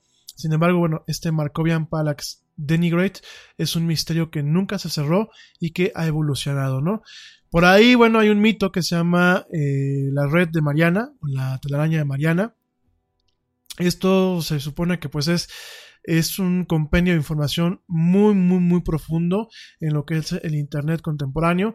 Mucho de ello es mito, mucho de ello está mal entendido, mucho de ello viene de una infografía que se publicó hace algunos años, que es una infografía falsa, que realmente capitaliza en la ignorancia de muchos de los usuarios. Sin embargo, hay algunas cuestiones que más adelante platicaremos que posiblemente apunten a algo que si no es como se pinta en la mitología y en estos temas ficticios, puede tener algo de verdad. La otra es un sitio que se llamaba Unfavorable Semicycle, que bueno, directamente este Unfavorable Semicycle es, eh, bueno, era un grupo de canales y de videos, miles que aparecieron en un canal y en varios canales de eh, YouTube durante 2015-2016. En ocasiones, bueno, eran videos se publicaban inclusive en intervalos de minutos y en ocasiones, bueno, pues eran cuestiones netamente oscuras, ¿no? Desde ruidos extraños, desde tomas eh, de cementerios, desde algunas tomas de algunos cuartos eh, con personas aparentemente muertas, eh, voces extrañas, voces alrededor. Te preocupas por la salud de tu familia y hoy un sistema inmunológico fuerte y una mejor nutrición son más importantes que nunca. Es por eso que los huevos Egglands Best te brindan más a ti y a tu familia. En comparación con los huevos ordinarios, Egglands Best te ofrece 6 veces más vitamina D y 10 veces más vitamina E, además de muchos otros nutrientes importantes, junto con ese delicioso sabor fresco de granja que a ti y tu familia les encanta. No son tiempos ordinarios, entonces, ¿por qué darle a tu familia huevos ordinarios? Solo Egglands Egglands Best. Mejor sabor, mejor nutrición, mejores huevos. Te preocupas por la salud de tu familia y hoy un sistema inmunológico fuerte y una mejor nutrición son más importantes que nunca. Es por eso que los huevos Egglands Best te brindan más a ti y a tu familia. En comparación con los huevos ordinarios, Egglands Best te ofrece 6 veces más vitamina D y 10 veces más vitamina E, además de muchos otros nutrientes importantes, junto con ese delicioso sabor fresco de granja que a ti y tu familia les encanta. No son tiempos ordinarios, entonces, ¿por qué darle a tu familia huevos ordinarios? Solo Egglands Best. Mejor sabor, mejor nutrición, mejores huevos. Revés, eh, mensajes ocultos. Esto fue durante 2015-2016. Eh, muchos de estos videos aparecían con el signo eh, del Sagitario, el, símbolo de- del signo del Sagitario y un número al azar de seis dígitos, ¿no? Nadie hasta la fecha ha logrado descubrir qué eran. Probablemente eran una broma, aunque hay personas que piensan que al momento de hacer el análisis de las pistas auditivas habían ciertos mensajes. Eh, no se sabe. Eh, eventualmente YouTube suspendió la cuenta por violar sus términos de servicio. Por ahí dicen que en algún momento se subió el video de un asesinato. Exactamente no se sabe. Sin embargo, hay sitios que se han encargado todavía hasta la fecha de analizar estos videos y algunos piensan que directamente pues estos videos servían para mandar pues algunos mensajes en torno eh, de forma cri- encriptada y cifrada. Y bueno, el misterio del que vamos a hablar el día de hoy, sobre estos últimos 10-20 minutos que nos quedan de programa, y que muy seguramente sí voy a seguirte platicando el día de, ayer, de mañana, sobre todo porque te dije que hoy iba a ser pues, prácticamente todo este programa. Eh, ya no lo volví a cumplir, pero bueno, había que desahogar un poco más la otra parte de la agenda. Es este misterio sobre un posible grupo que no se hizo llamar así, ese es el apodo que recibió por parte de los usuarios que en algún momento lo empezaron a investigar. Este, esta organización, que te repito, no tiene nombre, lo que te voy a decir es el apodo, se le conoce como Cicada 3301 o bien cigarra, porque Cicada es de el nombre del insecto en inglés, Cicada 3301 o cigarra 3301, que es un grupo, una organización que en tres ocasiones eh, publicó un grupo de rompecabezas para posiblemente reclutar a eh, gente con la capacidad de eh, generar herramientas en torno a la priva- priva- priva- privacidad o bien encontrar a gente que tuviera la capacidad de eh, desencriptar o de dar o de romper ciertos códigos, ¿no? No solamente electrónicos, sino también de la vida en general, ¿no? Eh, este primer rompecabezas, el primer rompecabezas de este grupo, apareció en enero del, dos- del 2012 y duró durante, eh, durante un mes. eh, esto directamente pues en un foro, en un foro de discusión, en un foro de discusión que se llama eh, 4chan. No sé si te acuerdas que te había platicado estos grupos. El 4 de enero, el 4 de enero del 2, perdónenme, el 4, espérenme, espérenme, espérenme, espérenme. El 4, eh, 4 de enero del 2012, en este canal que se llama eh, 4chan, apareció lo que es este, el primer rompecabezas, que era una imagen en donde se invitaba, pues de alguna forma, a... eh, decía esta imagen, hola, estamos buscando a individuos altamente inteligentes, para encontrarlos hemos encontrado un hemos, hemos creado un examen, este, hay un mensaje escondido en esta imagen, encuéntralo y este mensaje te guiará al camino para encontrarnos. Te decía, eh, queremos encontrar a los pocos que lo logren detrás de este camino, buena suerte. Y el mensaje estaba firmado por un número que se llamaba 3301, ¿no? Eh, en ese grupo, en ese grupo de 4chan, directamente, pues eh, venía este mensaje, la gente tomó el reto y directamente eh, utilizando algo que se llama estenografía, que como te lo dije, bueno, pues es una técnica que se utiliza para esconder mensajes ocultos o bien inclusive para esconder pornografía infantil, a partir de eh, estenografía, que es codificar mensajes dentro de imágenes digitales, pues directamente pasaron, pasaron, hicieron un análisis de este mensaje a través de un programa que se encarga de romper la estenografía y apareció un mensaje. Apareció un mensaje cifrado con una referencia a Tiberius Claudius César y un número de grupo de, palabras y de mensajes sin ningún significado, ¿no? En ese sentido, eh, el primero que lo hizo fue un, un, analista, un analista sueco de 34 años, Joel Eriksson. Joel Eriksson lo que hizo fue al momento de descubrir este mensaje, se dio cuenta de que este Tiberius Claudius César directamente eh, manejaba o estaba dando de alguna forma lo que era el cifrado, que el cifrado era el cifrado de César. El cifrado de César es una técnica de encripción o de descifrado que se llama así después de Julio César, quien fue eh, o a quien se le atribuye eh, que fue la primera persona que utilizó este cifrado para mantener una correspondencia privada. El cifrado de Julio César, que es un cifrado, un cifrado común, utiliza, bueno, reemplaza caracteres de una letra, un cierto número de posiciones abajo del alfabeto, ¿no?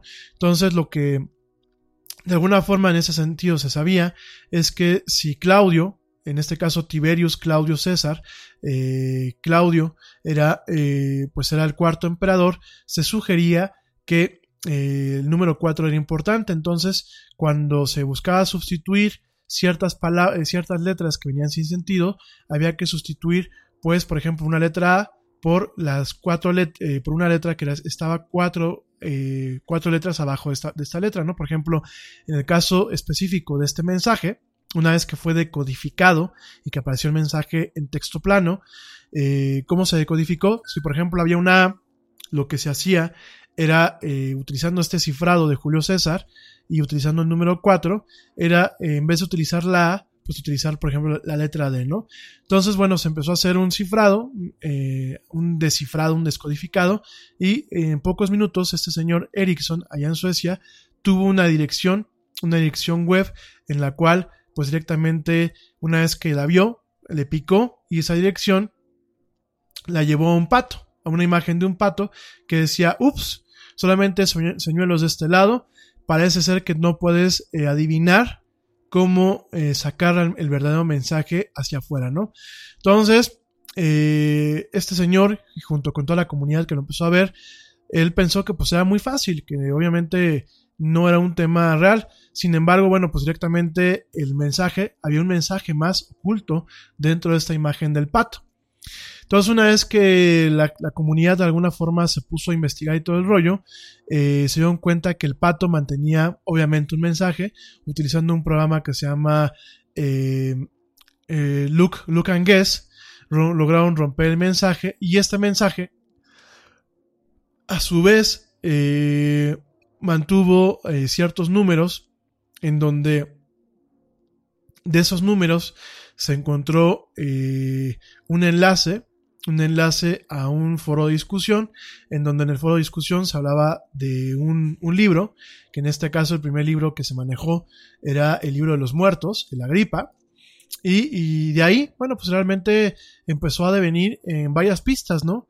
En varias pistas que iban dejando sembradas este grupo que se conocía como eh, Cicada 3, 330, ¿no? Aquí lo interesante, bueno, es la forma en la que se manejó pues este agujero de conejo, haciendo pues de alguna forma una referencia a lo que es eh, el cuento de Alicia, Alicia en el País de las Maravillas. Eh, el primer libro que hubo era Agripa, un libro de los muertos, un poema que compuso William Gibson, que de alguna forma pues es el papá del cyberpunk, como ya lo he platicado. Eh, el segundo diseño fue Los días de la antigüedad de William Blake, de ahí, bueno, también vinieron algunos, eh, eh, algunos temas como las pinturas de M.C. Escher, las pinturas de Francisco Goya, eh, algunos temas, un libro de Godel, Escher y Bach.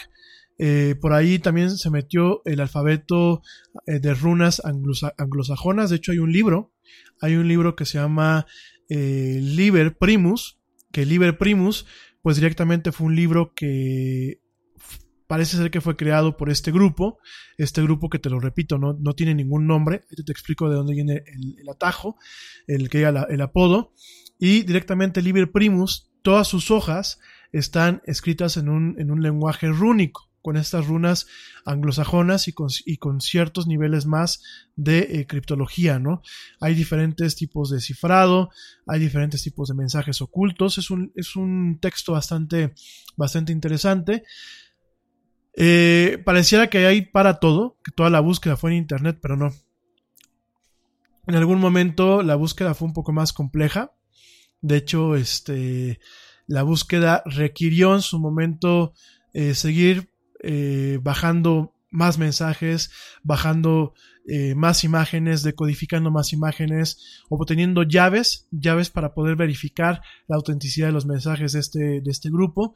Se llama Cicada 330, porque fíjense que, que una vez que se llegó a un nivel, después de que hubieron varios mensajes y de que en algún momento eh, la gente siguió rasque, rasque, rasque, un buen momento ellos publican un mensaje en donde ellos estaban buscando a los líderes no estaban buscando a los seguidores. Y en base a esto, eh, publican una serie de mensajes ocultos que terminaban dando una serie de coordenadas, así como ustedes lo escuchan. Y esa serie de coordenadas, al final del día, llevaban, llevaban a lugares físicos. De hecho, estos lugares físicos se encontraban a máximo 3 kilómetros o alrededor de una milla eh, de cercanía, eh, de una milla eh, de radio o tres kilómetros de radio de cercanía de los principales aeropuertos, ¿no? De principales ciudades. Déjame te comento que Cicada 330 o este grupo que no tiene nombre, directamente en su momento publicó, publicó la imagen con una, una cigarra, una cigarra abierta, una cigarra, el insecto como tal, y les decía directamente las ubicaciones, ¿no? Estas ubicaciones físicas en donde alguien, alguien de este grupo dejó una hoja, una hoja con el logotipo de la cigarra y con un código QR, estaban puestas en postes y en algunas eh, plazas públicas directamente en un radio de 3 kilómetros de los aeropuertos en las ciudades de Annapolis, Maryland, en los Estados Unidos, Chino, California en los Estados Unidos, Columbus, Georgia en los Estados Unidos, Dallas, Texas, obviamente también en los Estados Unidos, Erkinsville, Australia, eh, Fayetteville, Arkansas en los Estados Unidos, Flushing, Nueva York, Estados Unidos, Granada, España, Greenville, Texas, Estados Unidos, Haleiwa, Hawaii, Estados Unidos, Lincoln, Nebraska, Estados Unidos, Little Rock, Arkansas, Estados Unidos, Los Ángeles, California, obviamente en los Estados Unidos, Ciudad de México, en México, Miami, Florida, en los Estados Unidos, eh, Moscú, Rusia, Nueva Orleans, Luisiana, en los Estados Unidos, Okinawa, Japón, París, Francia, Portland, Oregon, en los Estados Unidos, Seattle, Washington, en los Estados Unidos, Seúl, eh, Corea del Sur, Sydney, Australia eh, y Varsovia, Polonia, ¿no? Entonces, pues directamente nos encontramos con este dato en donde la gente llegaba. Eh, donde. Ah, perdóname, gracias papi por comentarme. No, serían menos de 3 kilómetros entonces, porque me dice papá que 3 kilómetros serían 2 millas. No, aquí sería una milla, ¿eh? Hice mal la conversión a los kilómetros. Pero bueno, siempre se encontraban esas ubicaciones a menos de una milla de los aeropuertos de estas ciudades, ¿no? Entonces la gente, la gente que había logrado romper el mensaje y llegar a esa ubicación se encontraba eh, con este mensaje pegado en un post obviamente muy protegido y con el logotipo y con un código QR. Cuando la gente escaneaba el código QR, este, este código daba una dirección más en donde de alguna forma pues seguía, seguía este tipo de eh, eh, pues agujero de conejo, ¿no? Dentro de todo esto, pues además de todo hubieron ciertas composiciones musicales así como lo escuchas, hubieron composiciones musicales creadas aparentemente por este eh, mismo grupo, eh, composiciones musicales que en el momento en que se analizaban, eh, que se hace un análisis de, su manejo de ondas, de su base rítmica, de diferentes aspectos de todo este tema, directamente aparecían ciertas claves que permitían, pues obviamente, un tema adicional al respecto, ¿no? Algunas de estas piezas musicales que además involucraban, tenían escondidos poemas textuales dentro de lo que era la pista de audio. Acuérdense, les vuelvo a repetir, existe una técnica que se llama estenografía que permite ocultar información en archivos de audio, de video, de música, ¿no? De una forma oculta y que requiere un archivo, un, un programa especial para poder romper y sacar este archivo, ¿no? Además, en, en la música se pueden esconder mensajes, en los sonidos se pueden esconder mensajes y cuando se abren en un osciloscopio permiten ver mucho texto, permiten ver muchas veces inclusive ciertas representaciones eh, de imágenes, ¿no? La primera pieza se le conocía como The Emergence, así se le conoce, la emergencia Instar, y era una pieza directamente eh, que en su momento, pues, eh, bajo un análisis minucioso, daba más pistas a, esta, a este tipo de cuestiones, ¿no? Nada más para que te des una idea de, pues, lo macabro o lo misterioso que era este misterio, esta, así sonaba esta pista, esta pista que se le llama Instar Emergence, directamente publicada por este grupo, que te recuerdo, este grupo no tiene nombre, ¿no? Así suena.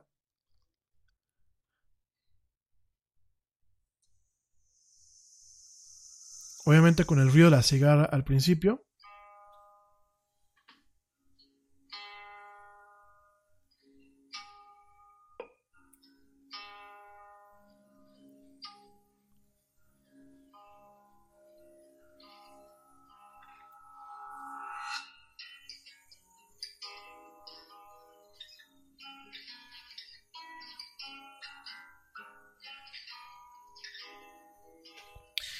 Bueno, directamente detrás de esta pista, eh, al momento de hacer los diferentes análisis, pues como te lo vuelvo a repetir, habían, habían muchos más mensajes, ¿no?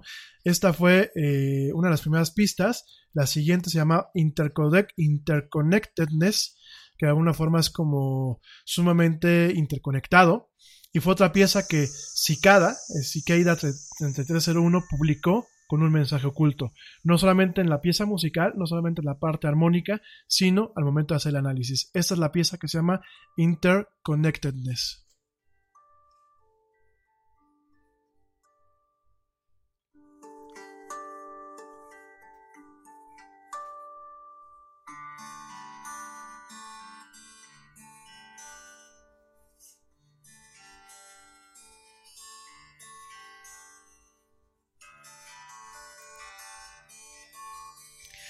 De hecho, bueno, hay varias partes interesantes. Por ejemplo, encontramos eh, ciertos cambios en la armonía de la, pieza, en algunos minutos claves.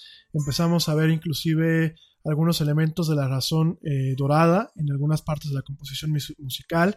Encontramos números primos, encontramos eh, ciertas cuestiones matemáticas y de ahí, bueno, eh, seguimos encontrando ciertos mensajes que permitirían, permiten en algún momento continuar pues ese tema criptográfico, ¿no? Ese tema de descubrimiento de estas, eh, de esta, de esta agrupación, ¿no? Entonces, em, a lo largo, bueno, pues directamente de esta, eh, de toda esta actividad que pues prácticamente continúa a lo largo de los años, ha tenido pausas. te lo vuelvo a repetir, pues su primer su primer este, rompecabezas fuerte debutó el 4 de enero del 2012. El segundo round o los segundos rompecabezas debutaron el 4 de enero del 2013. Eh, después, el 4 de enero del, 2014 en su cuenta de Twitter. Eh, el 5 de enero del 2016. Y directamente hubo un mensaje verificado el, 17, el, 4 de abril del 2017, o sea, el año pasado, en donde este mensaje decía que cuidado con los caminos, los caminos falsos, siempre verifica que la firma provenga de una dirección que, bueno, pues de alguna forma es de la dirección de donde eh, se cree que se origina, pues directamente este, este grupo, ¿no? Desde el 2017 no había ningún mensaje, todos los rompecabezas pues directamente se enfocan a todo lo que es seguridad de datos, criptografía y esteganografía. En su momento se piensa o se pensó que detrás de, este grupo no era un grupo de programadores, no era un grupo de personas, sino era la NSA, la CIA, la, el MI6, el Mossad o una conspiración masónica o directamente un grupo eh, cibermercenario. Sin embargo, bueno, eh, directamente nadie, nadie ha tomado crédito, nadie ha dicho nosotros hemos sido. Eh, hay grupos dedicados a este tema. se piensa, bueno, hay teorías que directamente hablan de que, bueno, en su momento, pues este grupo, debido a una carta que mandaron, de alguna forma una carta que también era un, ejercicio en lógica, no era un ejercicio en, sí mismo. ¿Por qué? Porque la carta decía que no debía de compartirse la información con nada, con nadie. Este, y al final, al final, al final te pedían tres condiciones para mantenerte en contacto, ¿no? Eh, déjame, déjame llego a esa parte. Y directamente, esta última carta, eh, bueno, hay cartas enormes. Está este libro de eh, Liber Primus, que es un libro, es una publicación que directamente ellos publican con diferentes números, con diferentes tipos de criptografía. Eh, hay un tema de gematría. Yo te he platicado el tema de la gematría.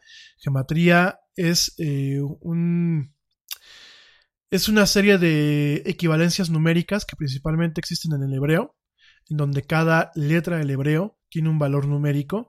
Sin embargo, bueno, también hay ciertas runas que en este caso, estos señores se basaron en runas anglosajonas y le asignaron un, valor numérico. Un valor numérico a cada runa en donde este valor numérico no solamente tenía cada runa un valor eh, de número, sino un valor de letra. Y eh, de alguna forma habían en el libro que publican en, primer, en el Liber Primus, este tratado que te lo voy a, compartir, son eh, casi 60 hojas, de las cuales hasta la fecha solamente han sido totalmente decodificadas 16. Pues bueno, hay varias formas en donde estas, eh, estas runas y esta gematría se utilizan, ¿no? Eh, de ahí, bueno, pues directamente vienen un tema eh, en donde hay sitios directamente en la Deep Web, que no te terminé de platicar ese tema, eh, ahí te voy a llegar a esa parte. Hay ciertos sitios que no pueden ser accedidos de forma normal, no con tu navegador, sino que tienes que utilizar un navegador especial y utilizar una red especial que se le conoce como eh, dark, dark Web o Darknet. Entonces, directamente a través de ciertas páginas que estaban en una red que se llama TOR o Tor, de la cual hemos platicado, en donde estas páginas terminan no con un .com o con un .net o con un .edu, sino terminan con un .onion que vienen del nombre de Onion Router, pues directamente eh, a través de, esta red especial, pues permitían entrar y seguir de alguna forma manteniendo la conexión y seguir viendo más pistas directamente eh, de, de, los mensajes que mandaban estas personas, ¿no? Números primos, imágenes, más llaves, el tema de eh, los mensajes que se pusieron directamente en los postes. No solamente hubo un mensaje con el código QR, hubieron más, más mensajes puestos, unas hojas grandes directamente en diferentes postes en las ciudades que te acabo de mencionar. Eh, hojas muy cuidadas para que no se borraran. Por ahí, bueno, pues directamente eh, hubieron más direcciones, más claves. Y bueno, directamente es, una, es una persecución, una persecución donde pues directamente se buscaba aparentemente reclutar, reclutar personas que realmente tuvieran capacidades deductivas y cognitivas en este tema. Por ahí se publica una carta, la última carta, que es la que te comento, en donde le dicen a mucha gente que por favor no, no la compartan con nadie, sin embargo, bueno, al final terminaron compartiéndola, y donde al final ellos explican que son una, una organización de gente que está preocupada por el tema de la privacidad, por el tema de los derechos, y en torno a la privacidad y que están reclutando a personas que piensan igual y que tienen talentos similares para eh, generar un grupo que pueda crear software de que de alguna forma cuide la privacidad de las personas, ¿no? Esa fue la última comunicación el año pasado. Al final habían tres condiciones que ellos pedían. La primera era estar de acuerdo filosóficamente con eh, la protección a la privacidad de la vida humana. La segunda era, eh, contestar si ellos estaban de acuerdo en que la información debería ser libre y accesible por todos. Y en tercera, ellos preguntaban si estaban de acuerdo en mantener herramientas de criptografía que fueran mucho más seguras, ¿no? Em, obviamente, la segunda pregunta, una pregunta truco, era un truco lógico. ¿Por qué? Porque al principio del correo venía un correo muy grande en donde decían no compartes esta información. Entonces, en el momento en que tú contestabas que tú, si tú estabas de acuerdo que la información debía ser libre, estabas violando la premisa lógica de no compartir esta información. Entonces, eh, hasta la fecha no, ha habido forma de validar, de validar este último correo. Oficialmente hablando, la última comunicación que ellos tuvieron, oficial, la forma oficial, pues directamente fue un mensaje en donde directamente eh, ellos comentaban eh, que pues no, no se recogieron los caminos falsos, que aún había mucho camino que recorrer. Y bueno, de ahí han mantenido silencio, desde abril del año pasado hasta la fecha, han mantenido silencio. Sin embargo, hay mucha información al respecto. Mucha gente piensa que, bueno, pues es un ARG, es un Alternate Reality Game. Sin embargo, ninguna empresa se ha atribuido esto, ningún gobierno se lo ha atribuido no han habido ningún contacto fidedigno que digan nosotros somos parte de la organización o contactamos genuinamente a la organización. La persona que publicó esta supuesta carta el año pasado no sabemos si es alguien que quiere cobrar eh, fama a través de, estos mensajes y que haya inventado el algo o que directamente pues eh, sea un farsante y que realmente la gente que ha, entrado en contacto con Cicada eh, o con Cigarra pues directamente no se ha comunicado. Lo cierto es que ahí está, y es uno de tantos misterios que ahí están y que de alguna forma representa a un cierto grupo de personas que de alguna forma intentan mover mover las cosas como las conocemos hoy en día, ¿no? Posiblemente es una broma, aunque para ser una broma es muy elaborada y por supuesto tenemos esta parte en donde hay gente poniendo cosas de forma física. Eh, pienso yo que por las referencias no solamente a ciertas obras literarias, sino en general a los autores, me atrevo a coincidir con algunas teorías en que son un grupo de eh, seguidores cyberpunk, así se le conoce a ese movimiento. El cyberpunk, bueno, pues fue eh, un movimiento activista que de alguna forma aboga o promueve el uso de criptografía fuerte en general y de eh, tecnologías de privacidad de alto nivel en torno a un cambio político, ya no solamente como un tema netamente de privacidad humana, sino en un tema de cambio político y cambio social, ¿no? Este es un grupo que viene desde 1970, de hecho, bueno, pues se piensa que algunos de los eh, eh, cabezas de este grupo, de la cigarra, pues directamente pertenecen a esta corriente de los cypherpunk, ojo, no del cyber, cipher, descifrado, ¿no?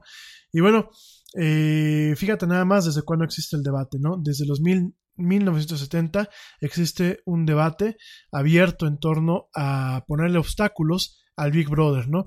En este caso consideramos al Big Brother, el gran hermano, pues directamente a los gobiernos y a ciertas empresas, ¿no? Entonces, eh, es un grupo que tiene todavía conferencias, es un grupo del cual ahorita ha habido una disolución entre sus diferentes integrantes, no todos son cypherpunks, eh, algunos tantos, bueno, pues directamente son eh, hackers y son eh, analistas y asesores de seguridad, pero pues directamente se piensa, o hay gente que tiene teorías, que detrás de Cigarra está este grupo que intenta, pues de alguna forma, crear herramientas que permitan mantener un nivel avanzado de privacidad, ¿no? Por ahí hay teorías que dicen que mucha de la gente que hizo esta plataforma de mensajería instantánea que se llama Signal y Telegram pertenecen a este movimiento. Por ahí, bueno, pues directamente también dicen que son un cierto segmento de programadores de código abierto que de alguna forma estaban reclutando gente para un proyecto nuevo. Eh, ¿Por qué tiene importancia? Bueno, porque ha habido algunos temas de ficción en torno a Cigarra. Han habido algunos temas de ficción que intentan vincular con tías de la conspiración, por ejemplo el tema de las estaciones de números que ya te platicé en su momento. Hay gente que dice que son organismos políticos o organismos eh, relacionados a la mano que mece la cuna, eh, que de alguna forma pues están tratando de generar una manipulación y un reclutamiento de nuevos elementos.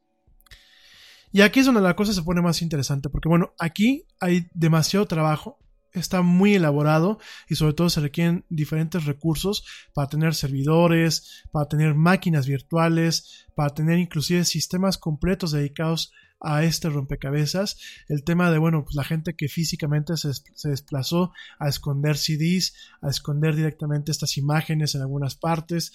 Todos estos geocaches que existen. Ah, hay un movimiento hoy en día que se le llama geocaching.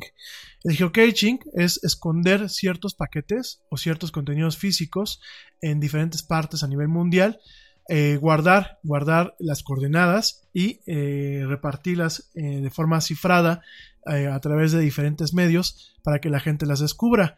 Algunos geocaches directamente son benéficos o son eh, eh, inclusive para un tema de colaboración de libros. Por ahí hay un, hay un, un geocage, un movimiento activista en donde se llama eh, intercambio de libros, en donde alguien eh, va a un parque, a un, a un centro comercial, a una plaza pública, esconde un libro, eh, toma una foto del lugar donde la está escondiendo y directamente posteriormente sube a un, a un registro, sube una serie de coordenadas para que los usuarios de ese registro encuentren ese libro, ¿no?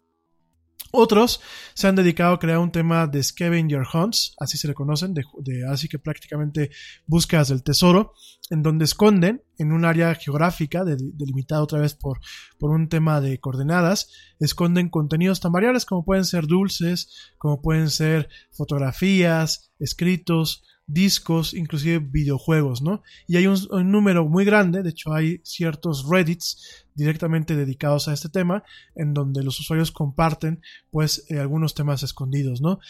Eh, en Estados Unidos se ha empezado a perder un poco la práctica, porque bueno, ya saben que en Estados Unidos la gente está muy nerviosa y cualquier objeto raro que se encuentre, pues automáticamente piensan que es una bomba, que es un acto de terrorismo. Sin embargo, en varias partes de Europa e inclusive de América Latina, el movimiento, aunque es un movimiento subterráneo, el movimiento existe y si siguen escondiendo ese tipo de cosas, ¿no?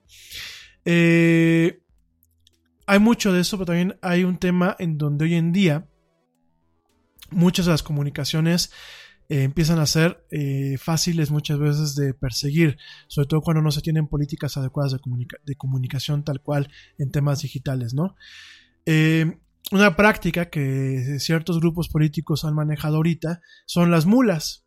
Y son las mulas en un, en un término netamente digital, donde para compartir cierta información y evitar lo que es eh, posibles fugas, lo que se hace es se almacena todo en un disco duro, en un disco duro cifrado con una contraseña. Esa contraseña la tiene usualmente la gente que lo va a recibir. El disco duro se guarda, se guarda, se empaqueta y se envía directamente a través de servicios como eh, de mensajería como Uber o eh, ciertas personas de mensajería propias de, de los grupos. Se mandan estos, estos discos duros con esta información y la persona que las va a recibir checa toda la información en estos discos duros en máquinas que no tienen conexión a internet. Es decir, máquinas que tienen algo que se le conocen como air gap, en donde este air gap evita que no hayan conexiones a internet y que puedan ser monitoreadas estas máquinas, ¿no? De hecho, no voy a decir nombres y menos por la hora, pero hay un cierto grupo aquí en México que organizó parte de sus elecciones utilizando este tipo de estrategias, ¿no? Donde se mandaban pendrives, se mandaban discos duros con información y se tenía la consigna de accesarlos directamente en máquinas que no estuviesen conectadas y de responder a los mensajes utilizando esta misma vía, ¿no? Eh, ya, ya se nos hizo un poco tarde, pero mañana en el programa de mañana te voy a platicar un poquito más acerca de esto. Te voy a hacer la diferencia entre lo que es la Deep Web y la Darknet. Te voy a platicar algunas iniciativas que ahí hay, eh, las iniciativas que te voy a platicar, y te voy a platicar un poquito más a detalle cómo todo esto está cambiando realmente el mundo y cómo puede cambiar no solamente la forma en la que nos comunicamos, sino la forma en la que por debajo del agua los países avanzan para bien, para mal, las democracias se erosionan o bien se refuerzan y bueno, todo este tipo de, de personas que están detrás de lo que uno muchas veces ve a forma pública y que quizás muchos sean bromistas, quizás muchos estén buscando la atención o quizás, quizás muchos de ellos pertenezcan a grupos, a grupos que puedan en algún momento mover directamente la cuna, que sea en la mano que mece la cuna. Pero en fin, vamos a estar platicando de estos y otros temas en el programa del día mañana, que mañana es el último programa del año en esto que es la era del Yeti. Yo te espero mañana en punto de las 7 pm en una emisión más de la era del Yeti. Eh, yo soy Rami Loaiza. Pasa una excelente noche. Mañana por aquí nos escuchamos. Cuídate mucho, pásala bien y nos seguimos escuchando. Y bueno, pues eh, disfruta, disfruta esta noche, sigue disfrutando todo lo que son las posadas. Mañana hay fútbol, así que bueno, probablemente el programa de mañana sea un poco más corto.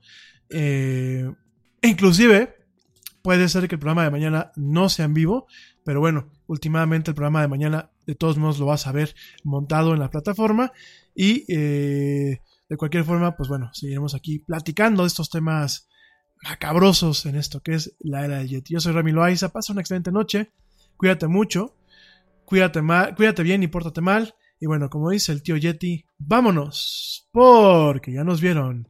Nos escuchamos el día de mañana. ¡Oye,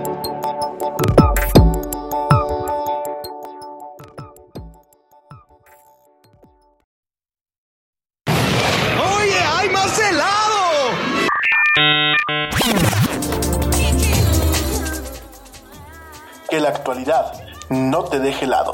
Te esperamos en la siguiente emisión de La Era del Yeti.